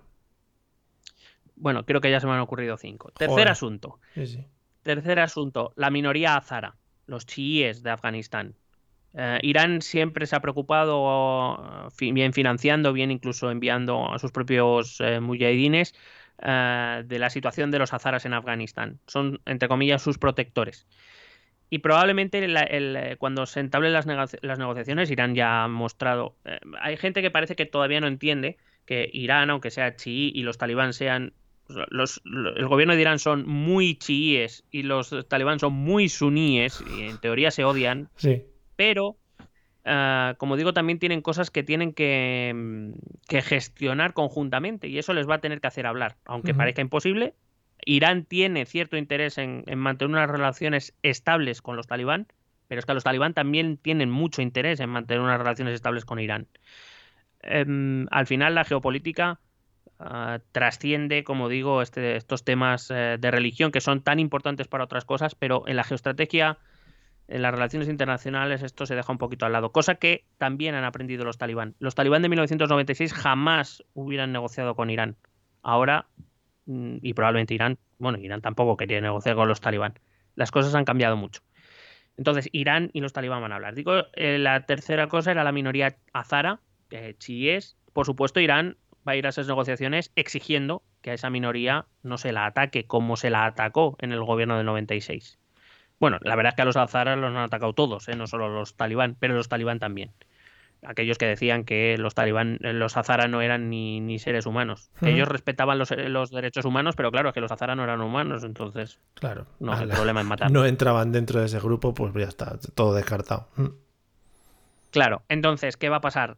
Probablemente eh, Irán exigirá que los talibán dejen a los azaras en sus regiones, que establezcan impuestos, eh, lo que sea, pero que evidentemente no se les ocurra eh, llevar a cabo una matanza étnica contra los azaras. Ya veremos lo que le parecerá a los talibanes. El cuarto tema es el tema del opio. También es un problema para Irán, sobre todo porque es lugar de paso hacia Europa, hacia Turquía y hacia Europa. Eh, y también genera problemas al, Estado Islámico iraní. Eh, como te digo, porque crea una gran economía informal, como la llamábamos, porque crea, eh, digamos, hace que Irán se convierta en centro de operaciones de muchas bandas de narcotraficantes y demás, que tampoco es agradable, por, por mucho que creamos que Irán es el demonio, a ellos tampoco les gusta. Porque Irán ahora mismo, creo que, digo creo, voy a poner el creo, es el mayor consumidor de opio sin transformar, no, no de heroína, sino de opio, y eso es un problema también social, teniendo en cuenta que para los musulmanes más estrictos y que seas chií no quiere decir que no seas musulmán. El consumo de estupefacientes, drogas, alcohol y demás está prohibido. Está feo, sí. Cuando de repente tú tienes una población creciente que no hace más que, consumir opio, pues tienes un problema. Hmm. Pero una, una, pequeña pregunta. Eh, entiendo, no sé si les interesaría a algún país, yo que sé, regular este tipo de, de movimientos, este tipo de transacciones para también enriquecerse un poco de, es que según lo estoy contando, igual ya me estoy desarmando. Pero claro, eso, vamos a ver, eso en Occidente es una teoría que se maneja.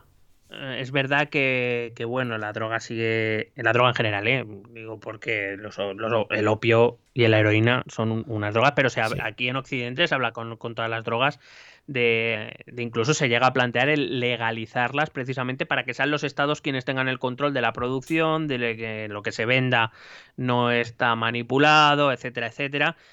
Eh, creyendo además que de esa manera se podrá controlar mejor el, consumo. Eh, bueno, es una teoría que de momento no está. No, no, hay demasiados sitios que hayan aprobado este tipo de cosas y los que la han aprobado es con el cannabis, que por decirlo de algún modo no es la droga más. es una droga, evidentemente, tiene sus perjuicios, pero no es heroína, no es cocaína, no es. Efectivamente. tipo de cosas. Es la Coca-Cola cero de la droga. es cero cero, me atrevería a decir. Bueno. Eh, claro, pero el problema es que eso se lo plantea un Estado fuerte como pueden ser los Estados occidentales. Se lo plantean y no lo hacen. Imagínate un Estado como Irán o como Afganistán donde ni hay Estado. es que no, no, puedes controlarlo um, se te va de las manos. Estados Unidos ha estado 20 años. Eh, de hecho, por ejemplo, era el ejército, el ejército británico era el que estaba en la zona y uno de sus, eh, una de sus misiones era precisamente controlar el tráfico de opio y no lo han conseguido. O sea que si eh, un gobierno pro-occidental con fuerzas militares occidentales no ha conseguido controlarlo, no creo yo que un gobierno talibán pueda, pueda hacer mucho. Tampoco creo que, ya te digo, las fronteras muy porosas, muchas zonas rurales que no están controladas, es, muy complicado, muy complicado. Y el quinto, el quinto asunto que tiene que tratar con Talibán va a ser el tema de los refugiados. Eh, em, hay que decir que cuando aquí en Europa ya nos estamos alarmando por los refugiados afganos que nos van a llegar, Em, ahora, por ejemplo, en Irán, cada día se calcula que 5.000 afganos están pasando a Irán desde Afganistán por las fronteras terrestres. Ah, va a haber muchos más, eh, esto es algo que siempre parece que olvidamos, va a haber muchísimos, la, inmensa mayoría de refugiados van a ir a los países limítrofes, principalmente Irán y Pakistán, muchos creo que ya han ido hacia el norte, a Tayikistán, eh, es decir, se van a quedar por ahí. A nosotros siempre nos llega poco, lo que pasa es que nos parecen muchísimos y parece que nos van a invadir. Sí pero no es así. Eh, pero claro, a Irán se le están metiendo 5.000 personas diarias, digo, se calcula, 5.000 personas diarias por fronteras terrestres. Eh, con el problema que puede conllevar eso, me refiero de a la hora de eh, que estamos hablando de 5.000 personas diarias. Es que aquí, por ejemplo, la crisis de Marruecos es que vinieron 1.000 personas en dos días. Ya. Allí le están entrando 5.000 cada día. 5.000 cada día, además, repito, a Irán, que es un estado chií, en el que la mayoría de personas que están llegando a su frontera son suníes, que eso puede generar problemas dentro de Irán. No sé si incluso a largo... Va a tener que, va a tener que, perdona, va a tener que tratar eso con, con, con los talibán inevitablemente. No sé si, si, esto a largo plazo puede generar en plan asentamientos, a ver, no sé si tan grandes como el de los pastunes, por ejemplo, en Pakistán, pero que te lleve a problemas de pues, eh, un grupo muy, muy grande y, y, difícil de controlar, ya digo, en un futuro. Pues puede ser, puede ser. Es verdad que la mayoría de, de, de refugiados va, cruzan a Pakistán, que por cierto es otro problema que del que no he hablado de Pakistán, que se puede convertir en, en un problema para Pakistán, pero, eh, pero en Irán puede ser un problema, como te repito, más, más que por el número de gente, un tema sociológico incluso, o sea, decir, eh, es que Irán es un estado chií, es una república islámica de corte chií, y se le están metiendo 5.000, bueno, 5.000 a lo mejor, pues de suníes, ponle que sean 4.000. 4.000 suníes cada día en su, en su país por la frontera. Uh -huh. Y claro que le puede generar esos grupos, esas bolsas, que, que, en un país como Irán pueden, pueden convertirse en un, iba a decir, en una bomba de relojería, que les, no, que les gustan mucho. En una, eh, les, vale. pueden convertir en, en un problema muy gordo como esa situación no se solucione, como no haya controles efectivos en las fronteras, etcétera, etcétera. Uh -huh. Entonces, como te digo, a Irán le interesa extraordinariamente entrar en conversaciones, por lo menos con, con los talibán, para resolver muchos problemas que tienen, algunos comunes, algunos contradictorios, quiero decir, algunos que son problemas para ambos, eh, como puede ser el tema del agua, como puede ser el tema de los refugiados, sí. eh, algunos problemas que Irán puede tener en particular, como por ejemplo la minoría zara. Eh, o como por ejemplo lo del tráfico del opio que te decía. Así sí. que inevitablemente la Irán chií y los talibán suníes van a tener que establecer eh, relaciones, van a tener que establecer conversaciones. Veremos, en, eh, Irán ya se ha mostrado partidario de um, iniciar esas conversaciones, claro. veremos qué sale. Pero, pero claro, si el, si el acuerdo es satisfactorio para Irán, no dudo que Irán reconocerá a los talibán por muy chiíes y muy, perdón, por muy chiíes que sean ellos y por muy suníes eh, integristas fundamentalistas que sean los talibán. Yeah. Porque el interés de Irán entiendo que primará. Bueno, al final tiene sentido que las fronteras pegadas, digamos, al Estado afgano, pues tengan mucho que decir de esta, de este nuevo gobierno, de este nuevo establecimiento de los talibán dentro de, dentro del territorio. Sí, probablemente incluso las relaciones económicas eh, por ejemplo, o el sostenimiento o algún tipo de financiación de los Azara que, digamos, quite un poco de carga al Estado talibán. Eh, bueno, que pueda decir, bueno, a los Azara me los dejas en paz, que ya me ocupo yo de sostenerlos o lo que sea.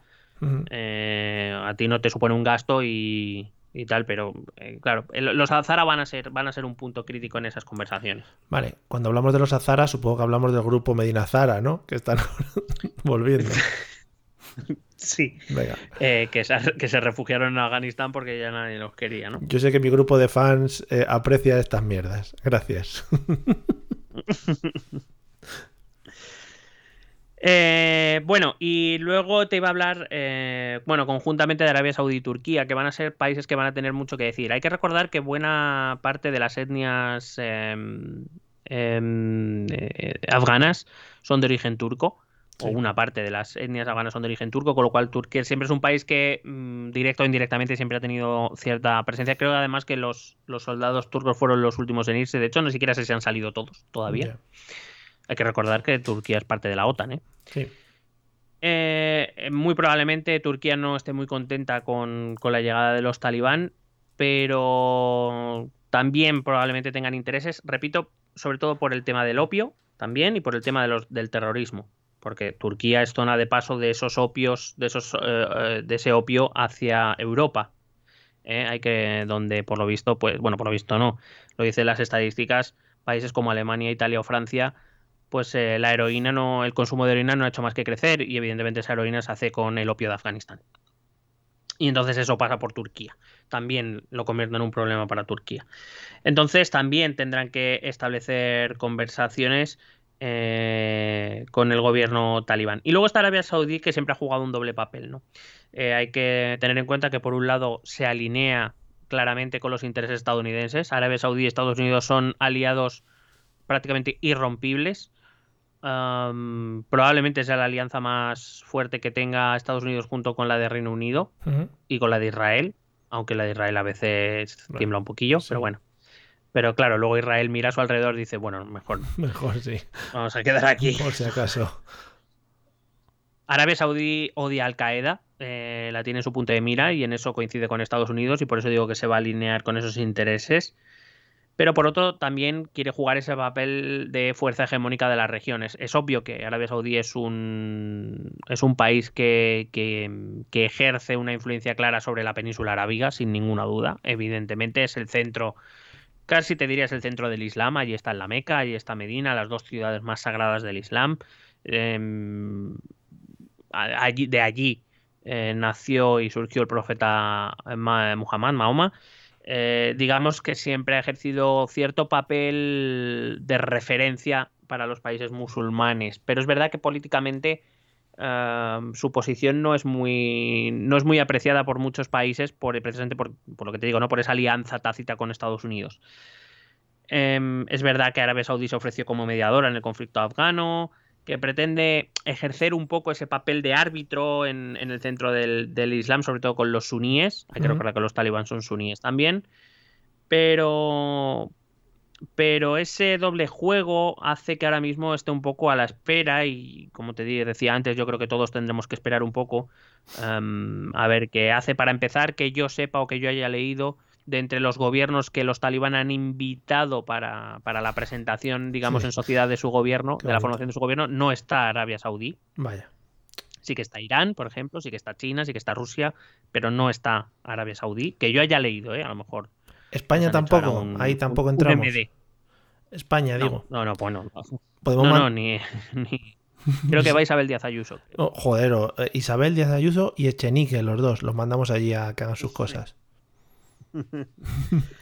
Em, y bueno, eh, respecto a eso, pues habrá que ver también. Es verdad que de momento Arabia Saudí no se ha pronunciado demasiado claramente. Habrá que ver también cuál va a ser su posición. Entiendo que estarán esperando a ver qué les dice su, colega Joey Biden. Em, a ellos les gusta esto de, que se implante la Sharia y estas cosas, pero em, pero no les gusta el tema de los terroristas y de Al Qaeda, principalmente. ¿eh? Ah, ya te dije esa historia que tenía Bin Laden y Al Qaeda con Arabia Saudí. Eh, es bastante truculenta y ellos entienden, Arabia Saudí ha entendido que Al Qaeda y los talibán son en alguna manera, si no socios, al menos aliados eh, y eso no les gusta. Ya. Entonces, ya te digo que, entiendo que Arabia Saudí de momento va, va, a esperar, no va a hacer mucho. Ah, por cierto, esa, esa inacción ha sido aprovechada por Qatar. Hay que recordar que las conversaciones de paz tuvieron lugar en Qatar, no en Arabia Saudí. Y por ejemplo, y por ejemplo, podemos volver a sacar el tema de Mbappé para decir que Qatar está haciendo una política internacional. por favor. que en cierta manera está poniendo en cuestión ese liderazgo saudí. Y eso, cuidado, que también puede generar problemas en, la zona de Oriente Medio. Qué novedad, ¿no? Que haya problemas en Oriente Medio. Eso no ha pasado nunca. No ha pasado nunca, sí. Primera vez. Así que eso sería un poco lo que es la, el tema internacional. Y si te parece bien, pues los últimos minutos los dedicaré al, a dos temas que han sido muy relevantes para y son muy relevantes para entender tanto el pasado reciente, estos últimos 20 años, como también eh, lo que tiene que venir ahora, que son dos temas em, muy importantes como son sobre todo bueno, están relacionados, que son el opio y la corrupción, si te parece. Pues justo, mis dos temas preferidos. Sí, sí, sí, me, parece guay. Eh, no, lo vamos a dejar para otro podcast, ¿no? Digo, hacemos el especial opio y el especial corrupción. Hacemos un, especial opio y llegamos al quinto programa. El especial del opio. No, no, por favor, vamos a cerrar y dejar el, el lacito puesto sobre, sobre el opio, en este caso. Bueno, eh, como te digo, Afganistán eh, es el producto, si no recuerdo mal, digo no recuerdo mal porque no sé si tengo apuntado el dato, em, si no recuerdo mal, eh, creí leer que Afganistán es el productor del 84% del opio mundial. Madre mía. ¿Vale? O sea, es el granero de opio del mundo. Monopolio, hay que mirarlo, ¿eh? Se están haciendo con el control del opio. Em, hay que decir que el principal centro de producción es la, son las provincias del sur, eh, sobre todo la, provincia de Helmand, eh, cerca de lo que es Kandahar, em, mm. que son zonas de control pastún, evidentemente, y algo de Baluchi también, hay un poco por ahí. Vale. Entonces, algunos han visto la presión de la coalición internacional ejercido durante esta década. A ver, como te digo antes, la, coalición internacional ha, intentado luchar contra ese tráfico de opio y em, digamos que no han obtenido muchos éxitos en lo que al tráfico se refiere, porque es, repito, es una zona extraordinariamente difícil de controlar. Se necesitaría, se hubiese necesitado un mayor número, un bastante mayor número de soldados o de otro tipo de personal para controlar eso. Eh, entonces, la presión que ejercía la coalición internacional no era tanto sobre eh, quien, sobre todo sobre los transportistas del opio, sino sobre todo de cara a los agricultores, que son los que no se pueden mover porque la tierra no se mueve. Y em, es verdad que la coalición internacional ha ejercido, sobre todo durante esta década, 2010-2020, ha, ejercido una, presión importante sobre esos agricultores de Amapola. Em, que a, la posta ha sido contraproducente. Porque me voy a remontar otra vez a cuando los talibán gobernaron por primera vez. Los talibán no querían el opio. El opio para ellos, en su concepción, evidentemente es una droga y por tanto es algo que debe estar prohibido. Ya. ¿Eh? Em, digamos que eh, los talibán, en la primera vez que gobernaron, una de las pocas cosas prácticas que hicieron fue esa. Darse cuenta de que el opio daba o, permitía vivir a mucha gente y además a ellos les daba mucha pastuqui. Ya. Porque la droga está cara, amigo. Hombre, nos ha jorobado. Nada más que hay que ver pues lo que invertimos nosotros de droga con lo que nos dan los Patreon en este caso. Hmm. No, y que ten, y que ten en cuenta que, luego hay que abastecer a todos los señores que están a la puerta de los colegios ofreciéndola. claro, de gratis. es que esos señores, o sea, los que te lo dan gratis en la puerta de los colegios o que te lo dan pegado a los cromos, que eso también se veía mucho, eh, la gente esa no vive, no vive del aire. Claro. Entonces, ¿qué pasa? que los talibán cuando llegaron, evidentemente al principio llevan a cabo pues una, política muy fuerte en contra del opio, pero cuando dicen, hostia, es que nos da dineretes, nos da monises, claro. en nuestro Patreon. Hombre, hacen un crowdfunding, ¿no? Mundial, claro. Digamos, pues eso, digamos que entonces los talibán decidieron hacer un poco la vista gorda. ¿vale? Ese, ese era un poco el, digamos, una de las cosas más prácticas y menos idealistas que hicieron los talibán en su primer gobierno. Cuando llega esta coalición internacional, como digo, se pone mucha presión, pero sobre todo, más que perseguir a las mafias y a las redes de tráfico del opio, lo que se hace es ir a lo fácil, que es ir a presionar a los agricultores, a eh, pues bueno, más impuestos, más eh, restricciones, tal. ¿Y esto qué hace? Que el opio siendo el negocio más importante en un país en el que prácticamente no hay otra actividad económica que no sea la agricultura o la ganadería. Eh, si encima me vienes a joder a mí, coño, por lo menos los talibán me dejaban hacer algo con lo que yo podía vivir. Ya. Es, en realidad ha sido otra de las causas de simpatía eh, de cara a los talibán, o por lo menos de antipatía hacia la coalición internacional que por decirlo de algún modo se fueron a por los más débiles, que eran los agricultores que, cultivaban eso porque era lo que les daba el dinero suficiente para poder vivir. No eran marajás, ¿eh? los, los, los agricultores del opio no tienen palacios ni eso, son agricultores que viven de eso y que como ocurre aquí con la leche o con, o con los tomates, los agricultores son los que menos reciben. Claro, se Pero a ellos se quejan, ¿no? En plan, claro, es que las cadenas de producción del opio al final son las grandes empresas, ¿no? Las que se llevan los supermercados de la droga, son los que se están llevando el beneficio. Claro, entonces, eh, si, si, además de eso no me dejas, me restringes la actividad, no me dejas esto, que es lo único que me da para vivir, sin grande lujo, pero me da para vivir, pues ah, te voy a odiar a muerte. Claro. así. tampoco, tampoco me das alternativa.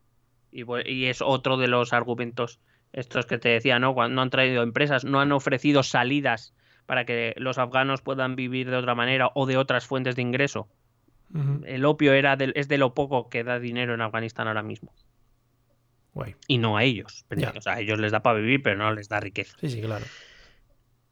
Eh, también hay que decir que es curioso el razonamiento que convierte al opio en que es algo ilegal según el Corán y que evidentemente los talibán cuando llegan en el 96 lo odian a muerte y lo quieren erradicar porque según la ley islámica es algo ilegal. Es, curioso el razonamiento que siguen los talibán para convertirle en algo aceptable. Eh, ¿por, qué es aceptable para los talibán? Pues porque da recursos para luchar contra los occidentales y porque además ese dinero que nos llega viene de los propios occidentales. Es decir, los propios occidentales están financiando nuestra lucha contra ellos. Claro, bonito. Porque claro, ¿de dónde viene ese dinero? De los que compran la droga.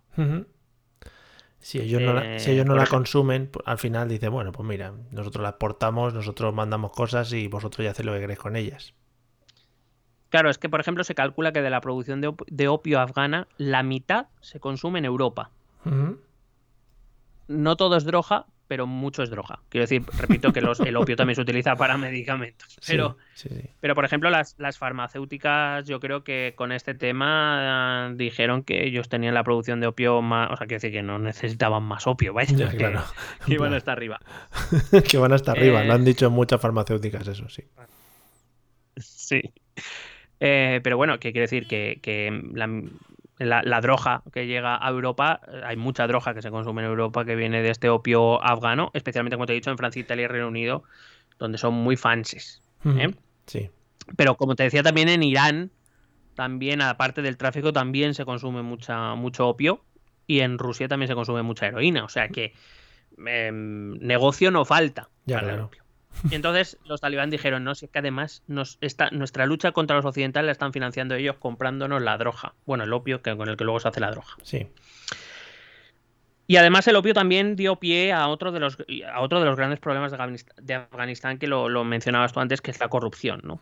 Em, la, economía paralela, los peajes, las mordidas, los sobornos, eh, son el pan nuestro de cada día ahora, en el pan nuestro de cada día en Afganistán. Veremos lo que es ahora, aunque supongo, como te decía, hasta que si, si no se crea un Estado cuyos tentáculos alcancen a ese tipo de cosas, pues seguirá sucediendo esto de eh, una mordida, quieres pasar esto de aquí, pues me tienes que dar una parte, o bien de la materia o prima, o, bien de la pasta. Eh, gente que cobra peajes para cruzar la frontera, gente que los transportistas que cobran por todo eso, que también es su modo de vida, es decir, ellos saben lo que, lo que llevan, pero es que es su modo de ganarse la vida. Entonces, aquí hay mucho, hay mucha corrupción y mucho tiene que ver con el cultivo, la distribución y la venta del opio.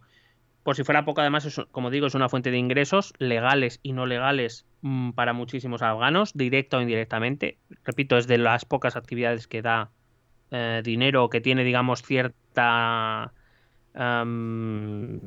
pues eso, cierta actividad que permite generar y mover el dinero en Afganistán, y no mucho, no mucho, a ver si me entendéis. ¿eh? la droga mueve mucho. sí, sí, sí. Pero para la gente de a pie, no. Eh, por ejemplo, te voy a contar un caso de corrupción que fue el del el exgobernador precisamente de esta región, donde digamos es la región central de la cultivo del opio, que es Helmand. El, el exgobernador se llamaba Mohamed Akunzade. O Akunzade. Sí, de los de todas, todos lo conocemos, no hace falta tampoco que puntualices estos nombres porque es, es Vos Populi. Sí. Vale, pues este Mohamed, que repito, era el, el gobernador de la provincia, fue sorprendido con 9 toneladas de pasta de opio en un depósito personal suyo. Consumo propio. Así iba. Es que, claro.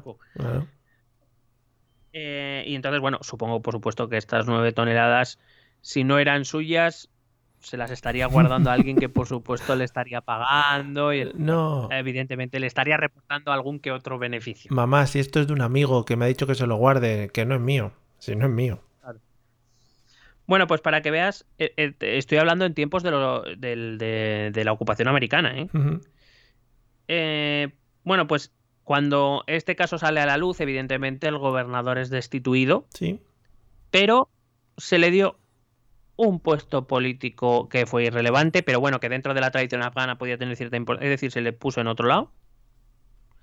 Eh, por supuesto, nada de investigación, nada de cárcel, nada de juicio, de esto, nada. Entonces, claro, si esa es la percepción que das a los ciudadanos, también te digo cómo van a creer ellos en si una democracia es una leche. ¿Qué me estás contando? Claro. Entonces, y, desde luego no es el único político que estuvo metido en el tema. Se, se, rumoreó, se llegó a rumorear, por ejemplo, que incluso el hermano del presidente Hamid Karzai, el primer presidente afgano pro-occidental, también estuvo metido en jaleos, pero claro, no se ha investigado nada, se ha escondido, se ha tapado, no, no hay que hacer nada. Entonces, bueno, más, más motivos para, pues, eh, digamos, para desconfiar de, de, todo ese sistema que se montó alrededor de la ocupación estadounidense. Claro. Y a esto, como te digo, hay que añadir que al ser una actividad asumida y la única con grandes beneficios dentro de Afganistán, pues eh, en la última década la producción del opio no ha hecho otra cosa que crecer, pero crecer muchísimo. Es decir, la gente que antes cultivaba cualquier otra cosa decide cultivar opio porque es lo único que da dinero. Hombre, claro. Con lo cual, ahora, ahora pues hay, pues eso, el 84% de la producción mundial de opio está en Afganistán. Es como los típicos pueblos, ¿no? Que, que, que el, me, el, melón o la sandía, por ejemplo, eh, coge muy bien, ¿no? En la tierra y tienes los puestos a los lados, ¿no? Según va pasando por el pueblo, hay puestos Claro. de sandías y melones, pues aquí, venga, la droja, lista Claro, para hacerse. y luego pues y luego pues tienes esos melones ¿Mm? eh, y te lo fumas, por ejemplo. Por ejemplo, efectivamente. De hecho, por ejemplo, no son pocas las voces que, que auguran que Afganistán se convertirá en un narcoestado, es decir, que vivirá el dinero de la droga. Veremos. Eh, y puede que también un narcoestado lleno de terroristas, lo cual sería pues eso, Qué bien. uno, un oasis. Sí, sí, qué bonito todo. Bueno, ambas cosas nos las dirá el futuro. También, como te decía eso, eh, la intervención de países como Irán, Rusia o China tendrán mucho que decir, evidentemente, a los, a los afganos. Pero claro, también es difícil decirle tú deja de cultivar opio. Ya, Y- Porque yo te diré, ¿y yo de qué vivo entonces? claro. Y los míos de qué viven, porque al final eh, esto es como todo. Si los afganos ahora con los talibán, bueno, han asumido, han aceptado de mayor, mejor grado que los talibán van a gobernar, si no les dejan ganarse la vida, tarde o temprano se volverán contra ellos. Es algo que tampoco interesa a los talibán. Aparte, de, repito, del dinero que les llega. ¿eh? Los billets. ¿eh? los billets así en forma de turulos que les llegan a los, a los Claro. Llegan todos un poco manchados, pero bueno, luego eso se limpia un poquito y ya sirve. Claro, al final la relación entre los productores, eh, transportistas o distribuidores o como quieras llamarlos de opio y los talibanes es una relación clara. Los talibán llegaron a un momento y probablemente seguirán con esa política de decir yo hago la vista gorda y tú me pagas los juguetes. Claro. A ver, y mientras no haya ninguna alternativa, por eso te digo que habrá que ver la implicación económica de- de- del resto de potencias. Los fondos que antes llegaban de Estados Unidos y que ahora no llegan tendrán que llegar de otro país. Porque Afganistán ahora mismo solo vive del opio. O sea, es lo único que da rentabilidad. Ya. Total, que la triste realidad es que Afganistán solo parece tener, eh, digo ya por, ir concluyendo la serie, la triste realidad es que Afganistán solo parece tener un elemento que pueda vertebrarla como nación, que es la religión, el Islam, eh, y que por eso es una de las razones por las cuales los talibán han llegado en Kabul y parece que se van a quedar, no sabemos cuánto tiempo, pero de momento parece que se van a quedar. Eh, hay que recordar que los talibán vienen de esa tradición de Obandi donde la religión se impone a la tribu. Sí. Es una de las visiones que en Afganistán no es ah, muy común o no ha sido muy común hasta ahora. Y como digo, la religión ni siquiera de forma completa es algo vertebrador. Hay chiíes, hay suníes más moderados, más integristas. Habrá que ver este cóctel cómo se maneja a partir de ahora. He leído, por ejemplo, artículos de 2009 y de 2012 en, la- en los que se venía a decir que los, eh, los afganos creían que solo era una cuestión de tiempo que los talibán regresaran. Es decir, parece difícil creer que la inteligencia estadounidense no supiera o no pudiera predecir, bueno, estadounidense o la británica o la española o la francesa o la alemana, parece difícil que, que no supieran o, o que no pudieran prever lo que la retirada de Afganistán podía traer. En realidad sí, parece que sí sabían lo del regreso de los talibán, lo que no pudieron prever es que fuera tan rápido, lo cual, pues bueno, mm, yo aprovecharía para hacer un ERE ¿no? en la inteligencia. Sí. sí. Em, históricamente solo tam- también, eh, como hemos estado viendo en estos programas, ha tenido que ver con que la implicación occidental ha, ha sido mucho menor con Afganistán de lo que aquí hemos percibido. Ah, como digo, aquí hemos tenido la idea o se nos ha vendido la idea de que se iba a construir una, una democracia y vamos a sacar a los afganos de su caos para convertirlos en un estado próspero y occidentalizado. Y bueno, creo que hemos visto durante estos cuatro episodios que no ha sido tan así. ¿eh? que el compromiso que realmente tenían las fuerzas occidentales no era tanto con los afganos como consigo mismos, con sí mismos y con, con esa lucha contra el terrorismo. Eh, históricamente solo, solo ha habido una idea que se ha acercado más o menos a, a- a, algo parecido a un estado, a, una idea eh, que ni siquiera se ha materializado, pero una idea que es este estado pastún, que hemos hablado ahora también en este sobre las relaciones con Pakistán y demás.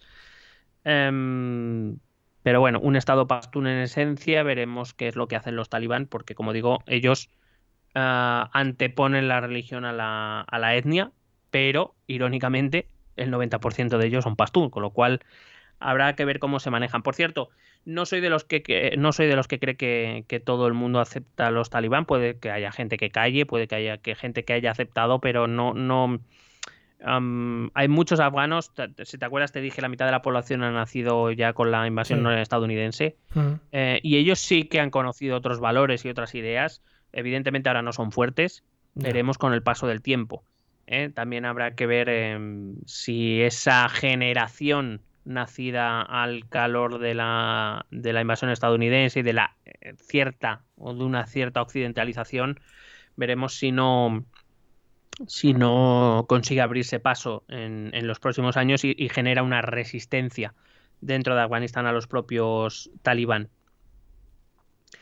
Em, la relación histórica, también lo hemos visto en los capítulos, nos ha dicho que de las veces que Afganistán no ha tenido tutores extranjeros, eh, los talibán con el Islam como eje vertebrador han sido los únicos que han sido capaces de traer consigo un cierto proyecto estructurado, muy débil en el 96, pero parece que han aprendido. También lo, vimos en el capítulo anterior, en el episodio anterior. Parece que han aprendido esas cosas de que eh, la idea de un Estado islamista, de un Emirato islámico, está muy bien, pero que también hay que gobernar, hay que hacer política, aunque a ellos no les guste. Es un proyecto retrogrado, por supuesto, un proyecto sangriento. Como ya te dije, hay muchas cosas que ya no estamos viendo y lo que vamos a ver a partir de aquí a un par de meses será lo que los talibán eh, quieran que veamos, que por, supuesto no será lo peor. Claro. Pero es verdad que es lo único que han. Los únicos que han. que han traído algo de orden ¿eh? Eh, y eso a nosotros nos cuesta entenderlo porque no querríamos un orden así para nosotros, pero eso es porque tenemos un orden que es mejor al final, claro. Em, eso y los feudos de los señores de la guerra. Claro que habrá que ver también qué papel juegan. Ya te dije que algunos se han unido, pero otros han huido. Habrá que ver si se organiza algún tipo de resistencia. Lo que pasa es que la resistencia, si es verdad que ha caído el Valle del Panshir, bueno, pues em, em, tiene una, causa clara, que es que ahora mismo esa resistencia no está financiada por nadie. Ya. Veremos si a alguien le interesa empezar a financiar esas cosas.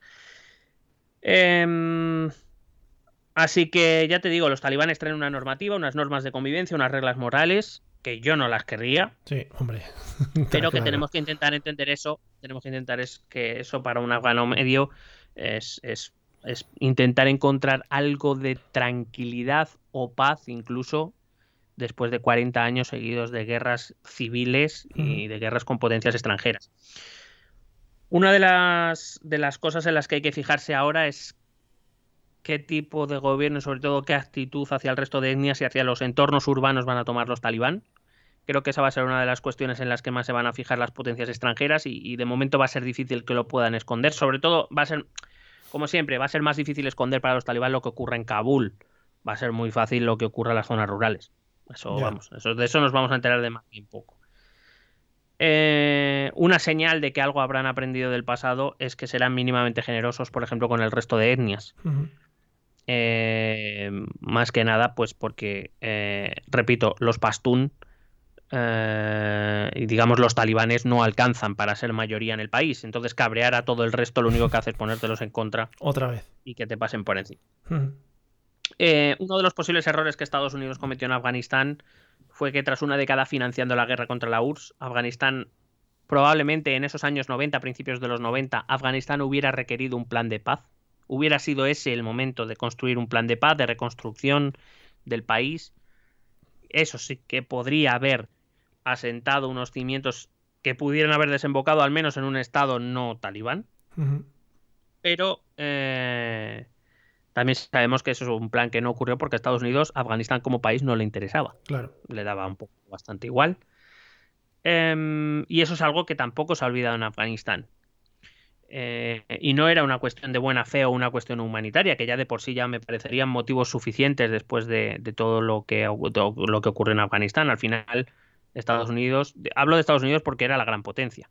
Eh, Estados Unidos había financiado parte de esa guerra, precisamente por intereses suyos. Entonces, bueno, creo que ya, aunque solo fuera por intereses o, por cuestiones humanitarias, hubiera sido interesante que Estados Unidos hubiera participado de una reconstrucción y no dejar que Afganistán estallara en guerra civil tras guerra civil, sino haberle otorgado a lo mejor una muesca de Asia Central tras perder Irán uh, diez años antes. Pero Estados Unidos no lo vio conveniente, estaba en otro momento político y creo que también ahí fue una oportunidad perdida para que Afganistán fuera un país, vamos a llamarlo, más normal de lo que de lo que Guay. Por último, eh, a la pregunta si habrá paz en Afganistán, eh, es difícil de creer. puede, puede que haya una época, vamos a llamarlo, de estabilidad, pero mm, veo difícil que pueda haber una paz demasiado duradera entre otras cosas, salvo que los talibán lleven a cabo un gobierno que yo desde luego, bueno, ni yo ni nadie prevé. Porque los talibán al final, cuando imponen la Sharia, no es para hacer demasiadas excepciones. Y al final ellos son suníes y ven las cosas de una determinada manera y dentro de Afganistán hay, como ya hemos visto desde el primer episodio, hay otras etnias, hay otras interpretaciones del Islam, hay otras maneras de ver Afganistán que no son la suya. Y entonces habrá que ver, habrá que ver em, si, realmente se alcanzó un periodo de paz. Que, a ver, por un lado dices ojalá haya paz, ¿no? Creo que Afganistán después de 40 años seguidos de guerra se, merece, se merece un periodo de paz, pero por otro lado, claro, va a ser con este gobierno talibán que no, no sabemos cómo, cómo será. Claro. Eh, veremos también con el paso del tiempo si, los talibán pueden crear ese estado que alcance a controlar el país, que es algo que de momento nadie ha conseguido. Esa frase que hemos repetido tantas veces. Es, fácil de, es un país fácil de conquistar, pero muy difícil de controlar. Veremos si los, si los talibán son capaces de controlar el país, si lo hacen de forma duradera necesitamos esperar cómo se van a, cómo se van a comportar los talibanes del gobierno y como digo la cuestión étnica no ha desaparecido. Es cierto que esta vez parece que la resistencia está debilitada, no está financiada, no está unida. Dos se ha exiliado, por ejemplo, Ismail Khan se ha unido a los talibán. Tampoco sabemos cómo continuará el tema de la financiación extranjera. De momento parece que se ha detenido, eso es una debilidad para la resistencia, pero quién sabe si en algún momento a alguien le interesa reanudarla. Sí es cierto que los talibán tienen más oportunidades de que su emirato se convierta en un estado reconocido, ahora sí, pero también tendrá que ver con esos cambios, repito, y lo hemos hablado en este episodio, eh, no le van a dar un reconocimiento gratuito y los talibán se tendrán que comprometer a ciertas cosas. Y bueno, eh, es verdad que esto, esos reconocimientos internacionales pueden otorgar a los talibán una oportunidad para construir algo parecido a un Estado, le puede dar esa estabilidad necesaria para construir algo parecido a un Estado, que es algo de lo que carece eh, Afganistán desde hace mucho tiempo. Pero yo no sé si la palabra paz, después de toda esta reflexión final que he empezado con la pregunta si habrá paz en Afganistán, no sé si la palabra paz será la más adecuada. Eh, entre otras cosas porque habrá mucha gente, también lo decimos, que sufrirá mucho el, régimen talibán. Eh, y bueno, quizás sea un territorio más ordenado, pero no sé si será un territorio pacífico. Eso es lo que comentabas. Y creo que con esto... Sí. Sí. No, dime, te iba a dejar cerrar. Pero vamos, que eso es lo que comentabas, un poco esa estabilidad, pero, o esa paz, pero qué tipo de paz, claro, y para quién. Claro, había una. Em, em, había una frase de estas muy míticas que decía que la paz es algo más que ausencia de guerra. Y tiene, y tiene razón. Yo creo que eh, puede ser que en Afganistán no haya guerra como tal en los próximos años, pero de ahí a que haya paz habrá que verlo. Y te decía nada, que con esto pues concluimos cuatro episodios que yo creo que han sido muy complicados, hemos tenido que contar muchas cosas, explicar muchas cosas complejas. Espero que a nuestros oyentes y oyentas y oyentos les haya... y, oyentus, no nos mm, olvidemos de los asturianos. Por favor. Eh, les, les, haya gustado, que más o menos hayan podido entender algo y que les haya ayudado un poco a entender este tema un poquito mejor. Hombre, por supuesto. Eh, yo pues ya estoy empaquetando los cuatro episodios, estas casi ocho horas que hemos grabado hablando sobre Afganistán, eh, y los estamos, eh, bueno, pues exportando para mandárselos a la Biblioteca Nacional, al archivo que tienen de audios, porque esto creo que tiene que quedar para los anales de la historia, que siempre, bueno, es un buen momento para decir anales, muy bonito, y además para cerrar el episodio. Siempre, siempre. Siempre. Anales siempre. Bueno. Eh, bueno, pues lo dicho, esperamos que os haya gustado. Mm, yo, por lo menos por mi parte, oye, muchas gracias por la investigación que has hecho, que es maravillosa, y sobre todo por darnos a conocer eh, esta, ya no solo historia, situación, contexto, todo lo que pasa en un país que normalmente nombramos mucho, pero que realmente yo creo que no llegamos a conocer desde dentro y todo lo que conlleva todos estos 40 años, como bien hemos visto, que se han pasado pues guerreando tanto con unos como con otros. O sea que por mi parte, agradecimientos infinitos hacia tu persona.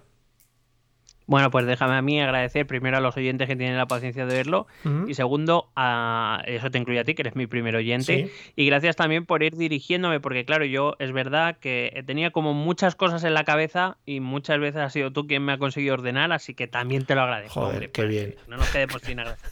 Abrazo virtual, que nos estamos dando ahora mismo, espera. Abrazo virtual, ahí está. Eh, parece también... me estás dando cachetadas. Sí, bueno, no se ha visto... ese, efecto especial puede, puede, llevar a la mente de la gente muchas cosas diferentes. Vamos a dejarlo ahí. Em, vamos a escuchar los métodos de contacto como siempre y luego te voy a hablar de un tema que yo creo que puede causar polémica ¿eh? y, uh. tristeza y a la vez alegría. Eh, ah. ahora lo vemos. Escucha nuestros métodos de contacto. Puedes escribirnos un correo electrónico a la dirección esto también es Si lo prefieres, puedes buscarnos por Facebook o Twitter a través del nombre ETE Política. Nos encontrarás en YouTube, donde colgamos las grabaciones de todos los episodios. Y si necesitas un contacto más cercano, únete a nuestro canal de Telegram. Busca el enlace en nuestras redes sociales. Toda esta información y mucha más la puedes completar a través de nuestra página web www.estotambiénespolitica.com. Porque tú también formas parte de Esto también es política. Estupendos como siempre, métodos de contacto maravillosos que, tampoco es por a ver, vamos a descubrir una pequeñita cosa que pasa en este podcast. Nosotros realmente no los escuchamos. sino que hacemos el paripé, ¿no? O sea, sí, yo, no sé contactar con el podcast, así te lo digo. Yo creo yo no los he escuchado o sea, ¿te das nunca. Cuenta, no, perdóname, perdóname. Te das cuenta que A, no sé contactar con el podcast y B, no escucho los semanales porque no soy Patreon. O sea, te das cuenta que yo soy parte integrante de este podcast, pero me pierdo la mitad, Sí, bueno, las cosas importantes al final, los métodos de contacto y el cachondeito de los jueves, sí, efectivamente. Entonces, bueno, pues hay que. O sea, que lo, que lo vivo todo, pero no lo puedo escuchar luego. Efectivamente, ahí queda, ahí queda esos métodos de contacto para que los pueda escuchar, también os digo. Que te iba a comentar, no sé si hemos hablado en este podcast mm, de no sé si la irresponsabilidad, ¿eh? ya te lo pongo así en antecedentes, que es el abandono de la patria por parte de nuestra princesa primogénita. No sé cómo te quedas. Pero porque ha ido precisamente a tejer relaciones internacionales. Yo estoy muy contento con que mi futura reina, ¿Sí? ¿eh? que habla árabe, nunca me cansaré de dejar este dato. Intimidad, sí. Que habla, árabe en la intimidad y en los actos oficiales, donde no sé muy bien por qué hay que hablar árabe, pero ya lo habla. sí. Eh, se haya ido a, eh, a un poco lo que viene siendo mm. en realidad ella va allí a empezar a reinar. o sea, eso es así. ella va a reinar al colegio al que va en realidad va a, demostrar que ella puede manejar el, el chiringuito, el manejar el cotarro como ella quiera. ¿Qué te iba a decir? Qué? Porque, porque habla árabe. Te iba a decir. Claro, hombre, por supuesto. Eh, hablando de relaciones internacionales, ¿crees que practicará muchas relaciones internacionales la princesa? Eh, yo creo que ahí va a descubrir el mundo de las relaciones internacionales concretamente. Puede ser, puede ser que el consorte esté ahí ahora mismo. Oh, mamá, cuidado, eh. Cuidado, amigos. Ese tema todos los que nos estéis escuchando desde el colegio donde está ahora mismo la princesa Leonor, que sepáis que podéis entrar, bueno, en cualquiera de las de, las apuestas, ¿no? De cara a consortear este país. Efectivamente, pero eh, confío plenamente en el criterio de nuestra princesa futura reina, porque ella es maravillosa y lo va a hacer fenomenal todo. Entonces, elegirá también bien en sus relaciones internacionales. Bueno, pues. Em, después de este alarde ¿no? de monarquía, como siempre nos gusta terminar a nosotros nuestros, nuestros episodios. Que además que, quien nos conoce, sabes que somos monárquicos afines, pero yo lo siento, pero es que Leonor lo vale. Es que Leonor lo vale. O sea, es que a mí no me va a convencer nadie de esto. Sí, somos Leoniders al final en este podcast. au, au, au. Leoners. Bueno, como queráis. Eh, pues nada, dicho esto, ahora mismo me he girado y le he dado un beso a la bandera. Eh... Madre mía. Eh, esperamos que os haya gustado mucho esta serie de, podcast. Eh, nos vemos. Espera, espera un momento. perdona. Leonor. Si por lo que sea nos escuchas porque te mandan de tarea que nos escuches. Sí, seguramente. Que, lo, que, lo, decimos en serio, que te admiramos profundamente. que hablas árabe, que, o sea, que yo, o sea, quiero decir, hablas catalán, catalán, sí, sí. castellano incluso y de vez en cuando español. O sea, que, que, que, o sea, que de verdad que te admiramos mucho, ¿eh? Sí. Si alguna vez tienes, quieres salir de tu retiro público, quieres hacer declaraciones o quieres tener así un momentito radiofónico, hmm. piensa en nosotros. Al igual que Ibai, entrevista a deportistas, nosotros a monarcas. Vamos, vamos a dar ese hueco. Cuidado, ese tema. Cuidado, nuestros oyentes, estad atentos. A ver si dentro de poco vais a tener una sorpresita, ¿eh? Y vais a tener algún invitado monarquil. Cuidado, ¿eh? incluso a, Felipe Juan Froilán, que está ahí. Bueno, sí, o, relacionado. Bueno, eh, bueno amigos, pues nada, esperamos que os haya gustado. Nos vemos en el próximo episodio en el 2022. Eh, Estaba yo preguntándome, ¿tú crees que Marichalar sabe algo del opio de Afganistán? Joder, hombre, Marichalar, bueno, ah, tiene unas movidas ahí, ¿eh? De exportación e importación. Sí. Claro, pues no sé. Unas películas. Nos vemos en el próximo episodio, esperamos que os haya gustado, que lo hayáis pasado bien, lo hayáis disfrutado, sobre todo compartidlo con vuestras mascotas, que son las que al final eh, mueven el mundo y os aman más que nadie. Entonces, compartid todo esto que seguro que les encanta. Cuando vayáis de casa, se lo ponéis en bucle en el Alexa o en el Google Home y ya veréis que lo pasan tremendamente bien. Nos vemos dentro de nada, a cuidarse, disfrutad y ale, hasta luego. Besete.